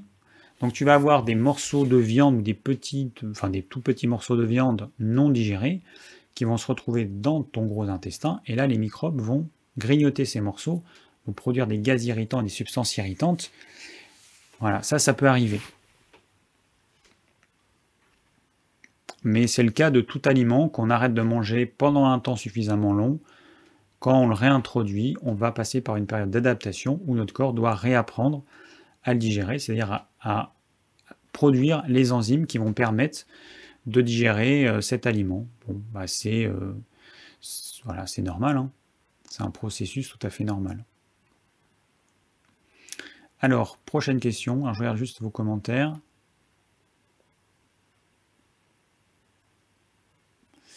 Euh,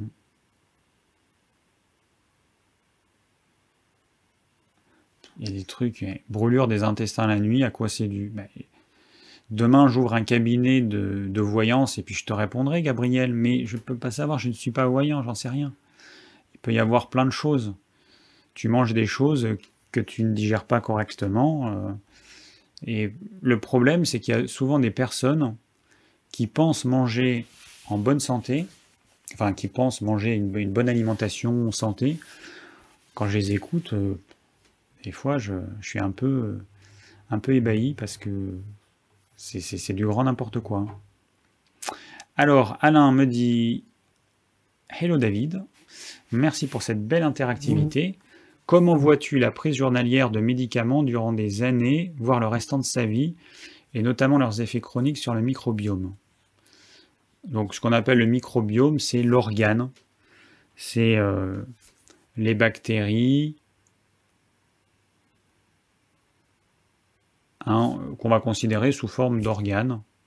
Alors, témoin actuel du procès du Mediator, je suis de plus en plus inquiet du rôle des statines contre le cholestérol, mais surtout contre le métabolisme dans son intégralité. Euh, dans son intégrité, pardon. Puis-je faire arrêter facilement ce leurre à ma mère qui prend cette statine depuis des années, comme 5 millions de gens euh, qui ont gobé le Mediator pendant 33 ans, avant qu'il soit enfin interdit, 4000 hospitalisations, 2000 morts. Alors, euh, donc il y a certains médecins, comment il s'appelle ce médecin qui, euh, bah, justement, qui a écrit un livre et qui est contre les statines, je me rappelle plus son nom, euh, et qui dénonce un scandale sanitaire mondial où les statines sont là juste pour faire du fric.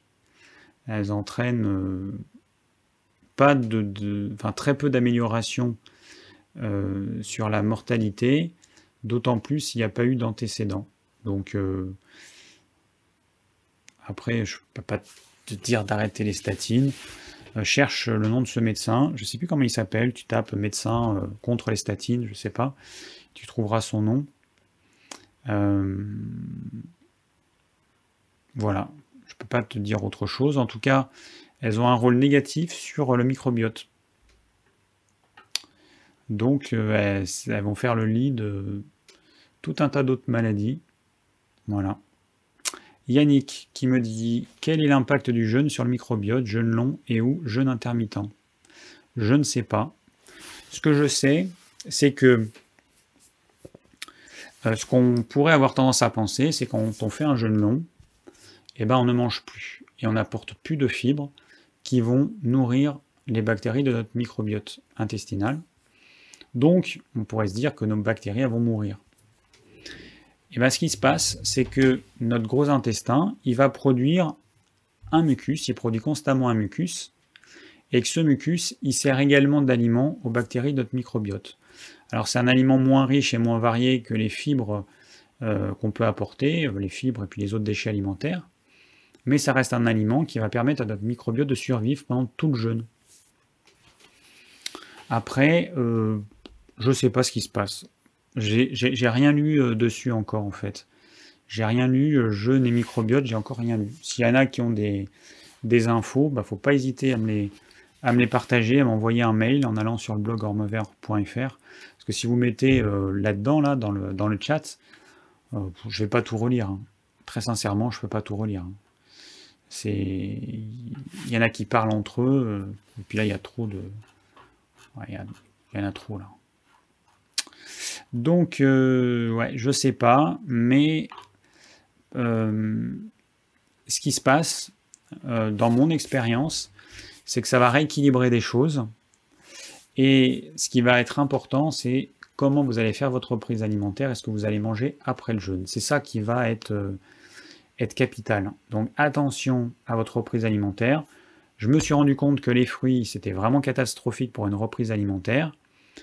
Euh, faites-en l'expérience, vous verrez bien. Moi, ce que je conseille, c'est le bouillon de légumes cuits avec une protéine animale de type une carcasse de poulet, par exemple, un truc avec des os. Ça, c'est le top pour une reprise alimentaire après un jeûne. Euh, et puis ensuite, euh, bah, c'est ce que vous allez manger qui va être capital. Hein. Alors Pierrot, à quoi devraient normalement ressembler nos selles et pourquoi change-t-elle de texture? Et le microbiote joue-t-il un rôle là-dedans? Alors, il y a deux choses qui, ont, qui, vont jouer. Alors la couleur, ça va être lié notamment avec ce qui est éliminé par notre vésicule biliaire qui va éliminer de la bile, qui est le déchet qui est produit par le foie, qui va changer la couleur des selles. Elles vont être plus ou moins foncées, plus ou moins claires. Ensuite, vous avez le gros intestin qui va jouer un rôle important, parce qu'il va permettre d'éliminer de, l'eau, donc d'assécher les selles, plus ou moins, et euh, de faire en sorte qu'elles aient une bonne texture. Et ça, si ça ne se fait pas correctement, ça peut être lié à un déséquilibre du système nerveux autonome, la partie du système nerveux qui commande les fonctions automatiques, comme la digestion, la respiration, la circulation sanguine. Donc il peut y avoir un problème du système nerveux autonome qui va entraîner un mauvais fonctionnement du gros intestin. Et il peut y avoir une dysbiose, c'est-à-dire un déséquilibre du microbiote intestinal, qui va entraîner une inflammation au niveau de la muqueuse intestinale, donc le microbiote, oui, il peut jouer un rôle là-dedans. Euh, donc la texture des selles, j'en ai parlé tout à l'heure. Voilà, donc la texture, euh, elle peut avoir une origine du système nerveux autonome, du gros intestin et du microbiote. Après, c'est à vous de voir euh, ce qui peut être fait, mais en tout cas, je vous donne des pistes. Alors, 22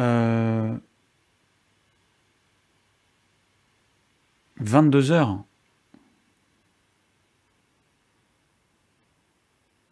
Putain, mais ça fait déjà... euh,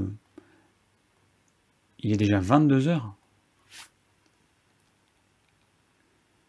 J'ai pas vu le temps passer en fait. Je suis en train de me rendre compte que il est beaucoup plus tard que ce que je pensais.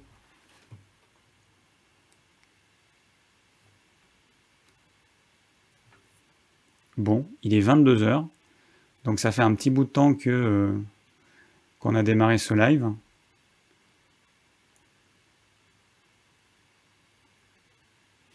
Mais comment c'est possible? Est-il est-il vraiment 22 heures ou j'ai- la berlue? Attends. Ah non, 21 heures. En fait, c'est mon ordinateur. Je suis en train de me dire, non, c'est mon ordinateur qui... euh, Ok, vous me rassurez. C'est mon ordinateur qui s'est pas mis à l'heure. Je l'ai pas allumé depuis une semaine et il s'est pas mis à l'heure. Je me suis dit, putain, mais c'est pas possible que j'ai parlé euh, une heure de plus que... que ce que euh, j'imaginais. Ok, donc 21 heures. Bon, ça me rassure. Je me suis dit, là, je suis rentré dans la, cinquième dimension, ou la quatrième dimension. Euh, bon, ok. Bon. Bah alors, ordinateur, pourquoi t'as pas changé d'heure? Normalement, tu le fais automatiquement quand tu t'allumes. Euh, ok. C'est mon ordinateur portable, et celui-là, je l'utilise quasiment que quand je fais les lives. Je l'ai pas allumé depuis la semaine dernière, c'est pour ça. Alors, bon, on va s'en faire encore quelques-unes, et puis on va arrêter. hein. Euh,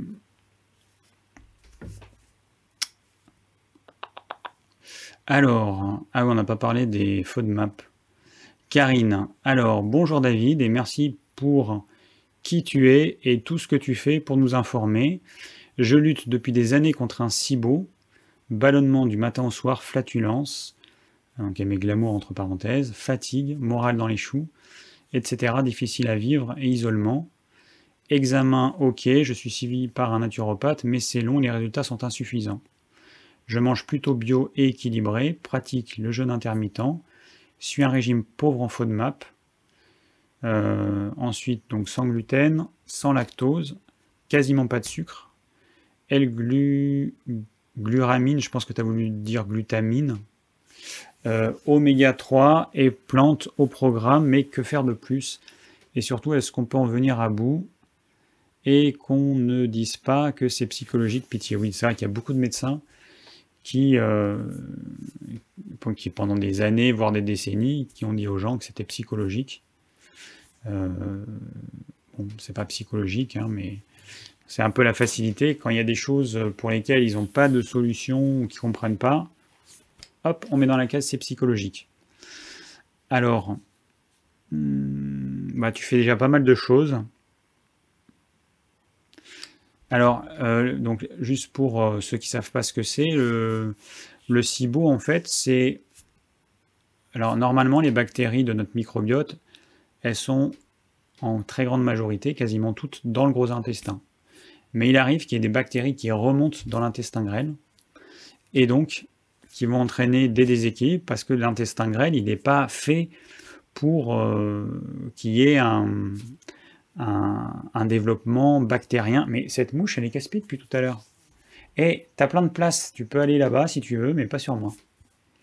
Euh, donc, euh, donc ces bactéries, en fait, elles vont proliférer dans l'intestin grêle, comme elles le font naturellement dans le gros intestin, et donc elles vont poser des problèmes parce que l'intestin grêle, il n'est pas du tout fait pour, quoi.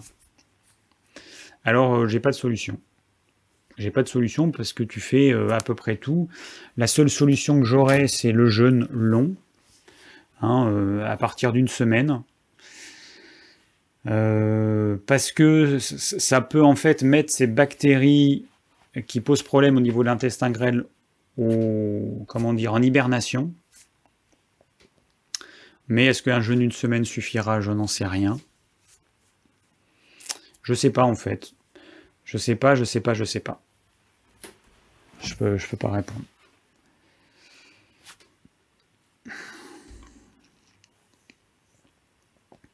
On peut essayer plein de choses, mais bon, il y a les huiles essentielles qui peut-être peuvent, peuvent fonctionner, mais il faut trouver les bonnes. Enfin, c'est vraiment, c'est vraiment compliqué, je sais pas, franchement. Alors, il y a Jérôme qui me dit Salut David, que penses-tu de la prise de probiotiques? J'ai vu que des intestins j'ai vu que pour des intestins perturbés, cela pouvait être catastrophique, j'en ai un petit peu parlé tout à l'heure. Oui, ça peut poser problème. Euh, les probiotiques, c'est certaines bactéries. On ne sait pas si elles nous font défaut, donc on prend, mais on ne sait pas si ça va nous faire défaut. Et euh, ça peut peut-être poser problème à certaines personnes, puisqu'elles vont voir leur population bactérienne de ces bactéries-là augmenter au détriment d'autres. Et peut-être que effectivement, euh, bah, il faudrait pas apporter ces bactéries-là à certaines personnes. Donc les probiotiques, euh, méfiance. Merci David pour euh, tes lives, hyper intéressants. Question. La levure de bière en paillettes est-elle bénéfique pour le microbiote? Alors elle n'a aucun effet. La levure de bière en paillettes, c'est une levure tuée qui a été chauffée, donc euh, elle est morte. Quand vous prenez de la levure vivante, comme la levure de boulanger, qu'on utilise par exemple pour faire la brioche, vous la mettez dans de l'eau, dans de l'eau tiède. Si vous rajoutez un peu de sucre, vous allez voir que le sucre va nourrir ces levures, qu'il va y avoir une production de gaz, et euh, ça montre que la bactérie est vivante, et euh, si votre brioche gonfle, ça montre qu'elle est vivante. Donc c'est la levure reviviciable qui a un intérêt pour le microbiote, mais qui a un intérêt limité. En fait, ça a un intérêt si vous prenez euh, euh, des antibiotiques pour avoir un soulagement. Mais euh, bon, Saccharomyces cerevisiae, voilà, on va apporter cette levure qui est déjà en nous, pas trop d'intérêt. Hein. Même question pour le germe de blé en paillettes. je sais pas pas d'intérêt, euh, je ne sais pas si c'est un intérêt. L'intérêt, en fait, c'est ce qu'on ne va pas assimiler qui va se retrouver dans le gros intestin.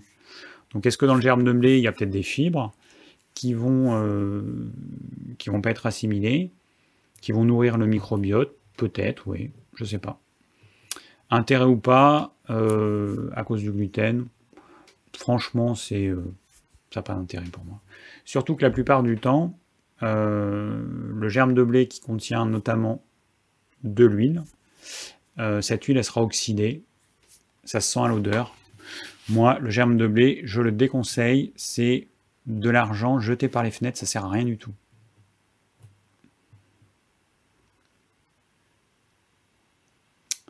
Alors, il y a Bébert qui me dit Bonsoir David. J'ai une petite hernie hiatale, ce qui me crée des roux assez souvent dans la journée. Cela peut-il venir d'un dérèglement du microbiote? Merci pour votre réponse.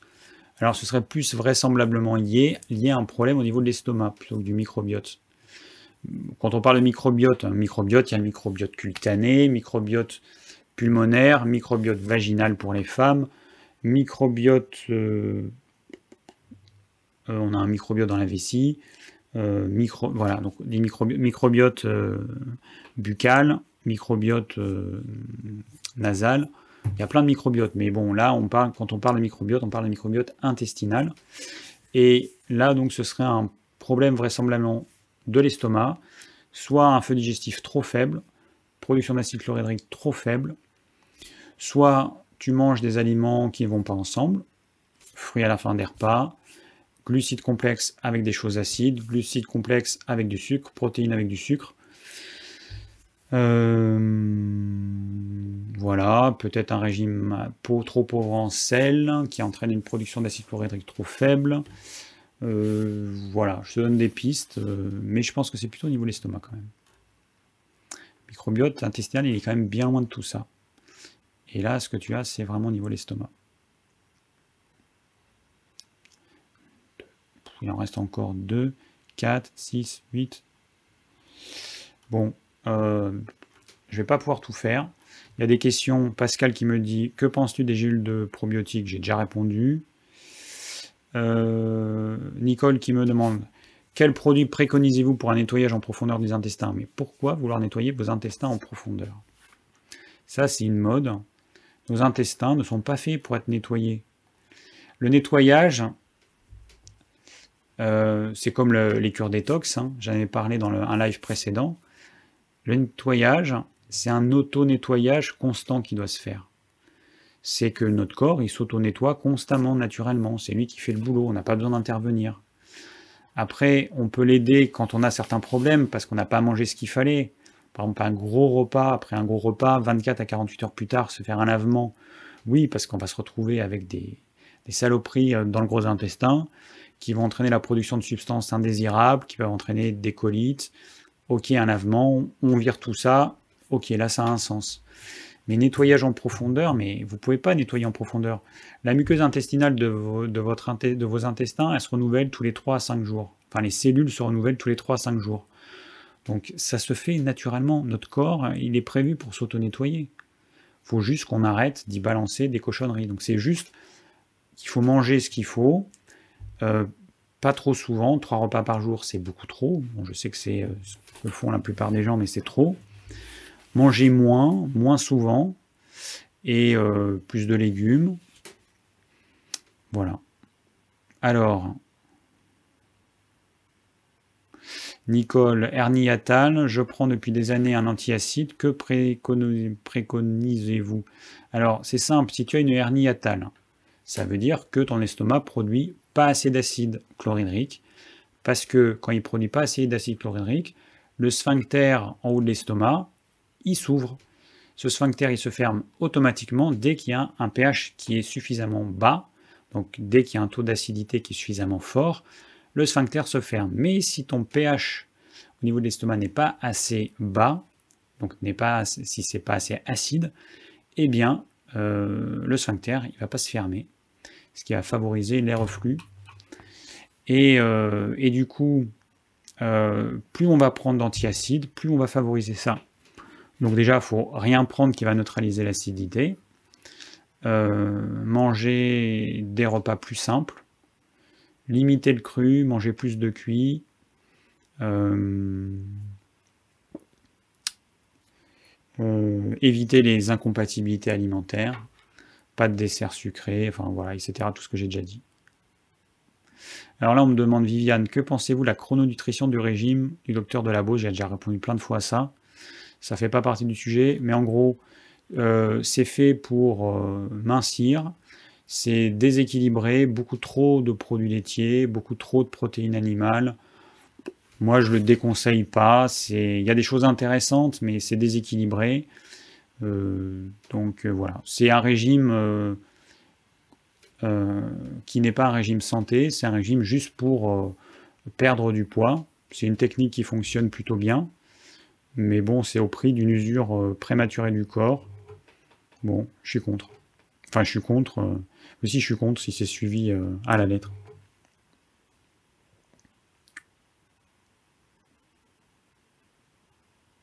Alors, il y a Laura qui me dit, je ne comprends pas du coup pourquoi on dit de manger les fruits une demi-heure avant les repas s'il ne se passe rien pendant une demi-heure. Ben, en fait, il se passe... Le truc, c'est que pour que les fruits sortent de l'estomac, il n'y a pas besoin de grand-chose. Déjà. Les fruits vont être digérés très vite, on n'a pas besoin d'acide chlorhydrique. Euh, le fruit ne contient pas de protéines. Et ce qui se passe dans l'estomac, le, but de l'estomac, c'est essentiellement de digérer les protéines, de prédigérer les sucres complexes. Or, les fruits ne contiennent pas de sucre complexe, ne contiennent quasiment pas de protéines, en quantité tellement infime, que le fruit, il va être mâché, et il va tout de suite sortir de l'estomac par petites giclées de 3 ml toutes les, euh, toutes les 1 minute ou 2 minutes. Et donc, au bout d'une heure, votre estomac, si vous mangez un fruit, il sera vide. Chez certains, ce sera peut-être une demi-heure, mais il, vaut mieux prévoir une heure. Donc déjà, il y a ça. Euh, enfin non, voilà, il y a ça. Donc c'est pour ça qu'on conseille de prendre les fruits euh, euh, avant, c'est parce qu'il ne se passe rien.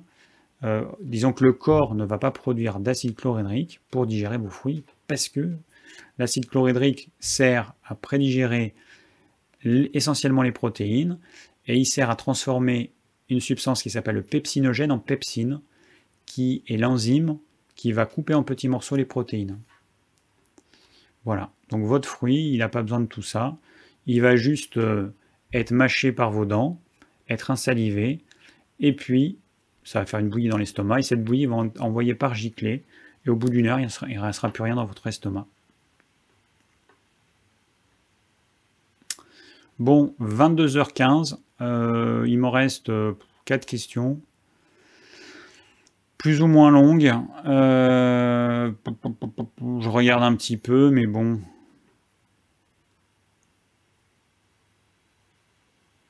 Là, c'est une question sur le thème de la semaine dernière.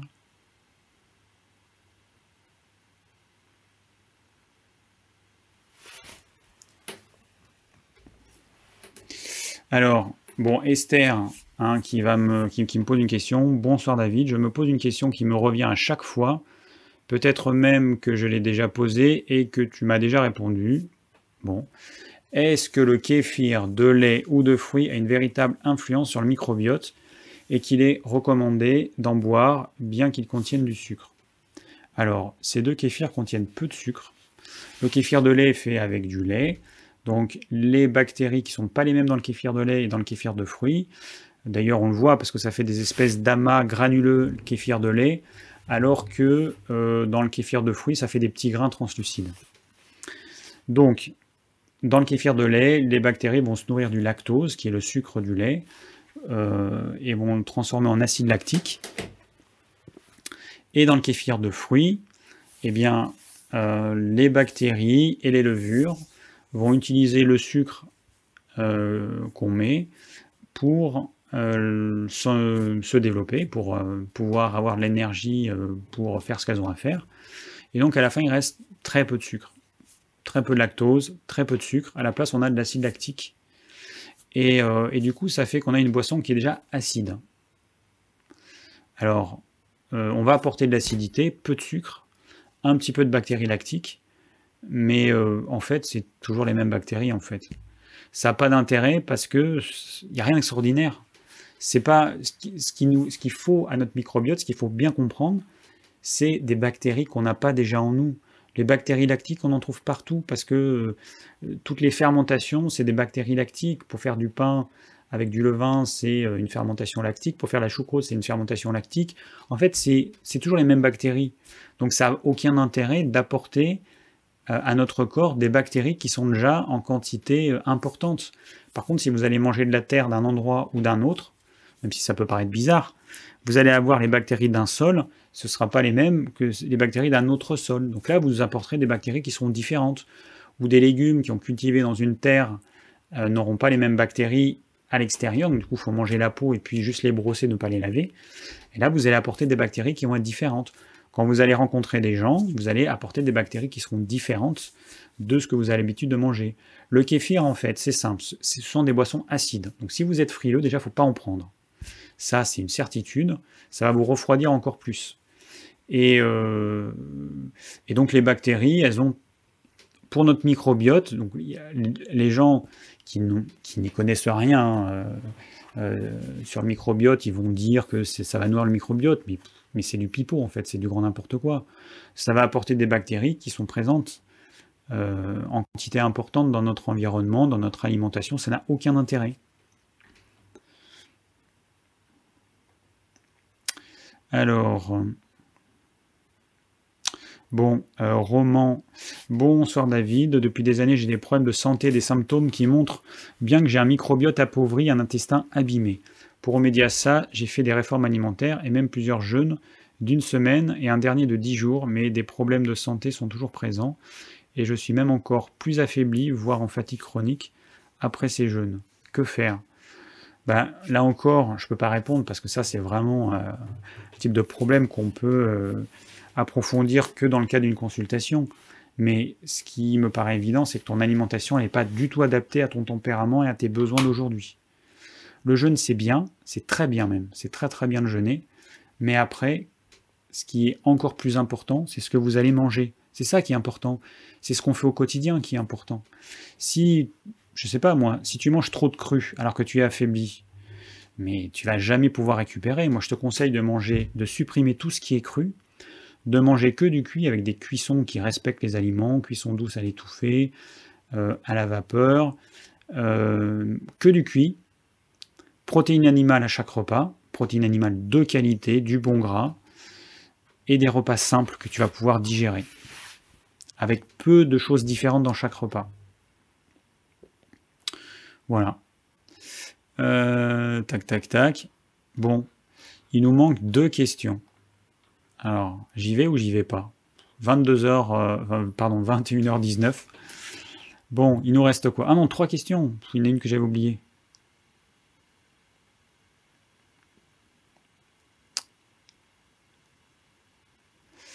Alors, alors, bon, la question de Bénédicte je lis pas tout, mais bon, elle se réfère au documentaire. Ma question est que penser des jus de légumes pour repeupler le microbiote intestinal en jouant la carte de la variété? Alors, ce qui est intéressant dans les jus de légumes, c'est si on les épluche pas, si on les lave pas, si on les brosse. Voilà. Là, vous aurez les bactéries a, qui avaient dans la terre des légumes et là, vous allez avoir une richesse bactérienne. Là, ça a son intérêt. Mais n'oubliez pas, les bactéries, elles ne sont pas dans les légumes. Elles sont autour. De même, les fruits, euh, c'est vrai qu'on a une, une, sale manie à tout laver. Mais en ne lavant pas nos fruits, en ne lavant pas nos légumes, alors pour peu que ce soit des légumes pas industriels, hein, des fruits pas industriels, avec pas de produits chimiques, mais du coup on, a les bactéries du lieu euh, où on poussait ces fruits ces légumes. Voilà. Donc n'épluchez pas, ne lavez pas vos fruits et vos légumes, et là vous allez apporter des bactéries qui vont venir d'un petit peu partout et vous allez avoir une richesse bactérienne beaucoup plus importante.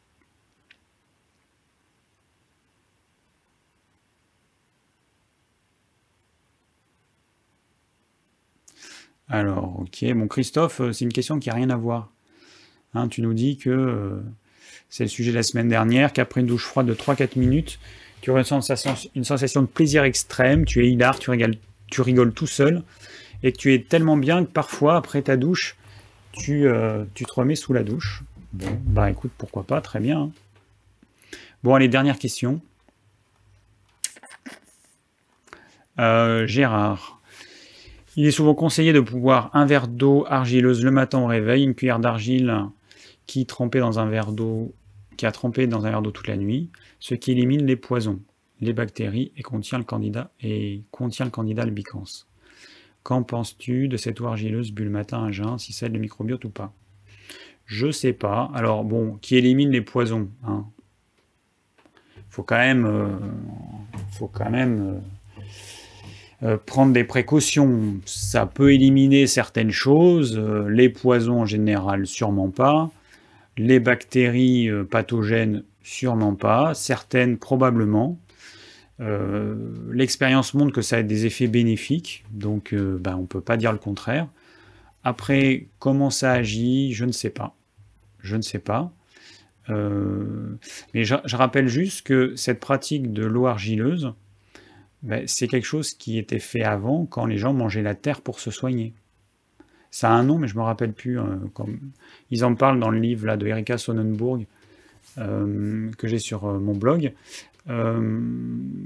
voilà, c'est qu'on prenait de la terre, qu'on ingérait de la terre pour se soigner. Là, on utilise une argile bon, qui doit plus avoir beaucoup de bactéries.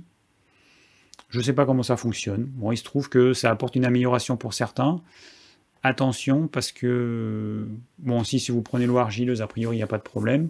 Si vous ingérez de l'argile, les, argiles sont très riches en aluminium. Donc, euh, a priori, euh, c'est pas conseillé. Sur le long terme, ça peut poser des problèmes. Voilà, on est venu à bout de toutes les questions, enfin surtout moi. Euh, juste, je rappelle juste, pour les personnes qui aurait envie de participer à la, réalisation du plan de ce live, euh, n'hésitez pas. Ce que je vais faire, en fait, je pense, parce qu'en fait, toutes les questions auxquelles j'ai répondu, ah, en plus, j'ai pas répondu dans le bon ordre. Bon, tant pis. Euh, ouais, j'ai pas répondu dans le bon ordre, surtout à la fin. Parce que moi, je les ai, les questions. Je les ai écrites, donc c'est un peu dommage de les réécrire. Il euh, faudrait que je les mette, en fait, dans la description de la vidéo, ou dans le document euh, pour faire le plan. Bon, je vais voir ce que je vais faire. En tous les cas, s'il y a des personnes qui sont motivées pour faire ce plan, bah, ce serait cool. Euh, ça aidera les autres à savoir de quoi on a parlé dans cette vidéo. Le live de la semaine prochaine, je ne sais pas encore quel sera le thème, j'ai pas réfléchi, euh, je me suis laissé emporter par, euh, par la semaine, mais je vais voir, je vais trouver un petit sujet sympa. moi, je vais vous trouver un petit truc sympa. Je vous mettrai ça sur le programme, comme d'habitude.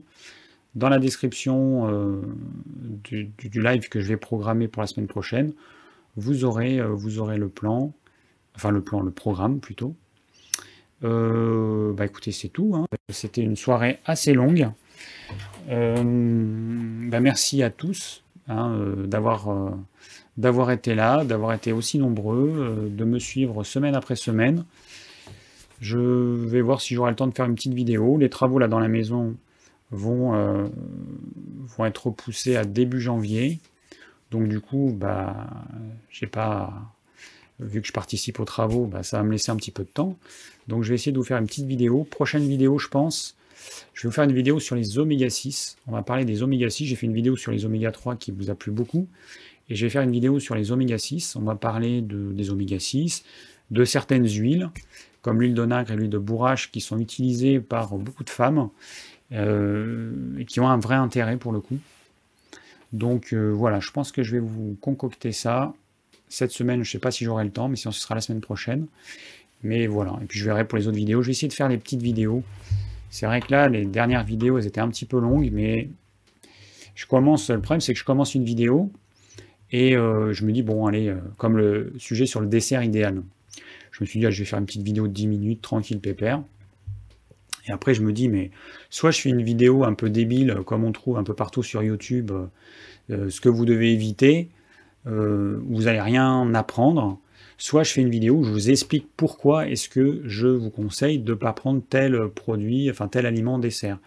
Et du coup, je suis parti plutôt dans cette voie, parce que mon but, c'est plutôt d'éduquer les gens plutôt que de les rendre, euh, comment dire, un peu bébêtes, à appliquer des règles sans comprendre pourquoi ils appliquent les règles.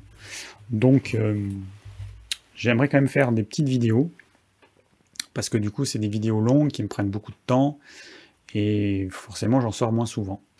On va voir, je vais me laisser inspirer par, euh, par, euh, par cet automne. Hein. Euh, là, on a, nous, on a du beau temps. Aujourd'hui, il a fait 21-22 degrés. C'est agréable. J'ai pu travailler un petit peu dehors, c'était cool.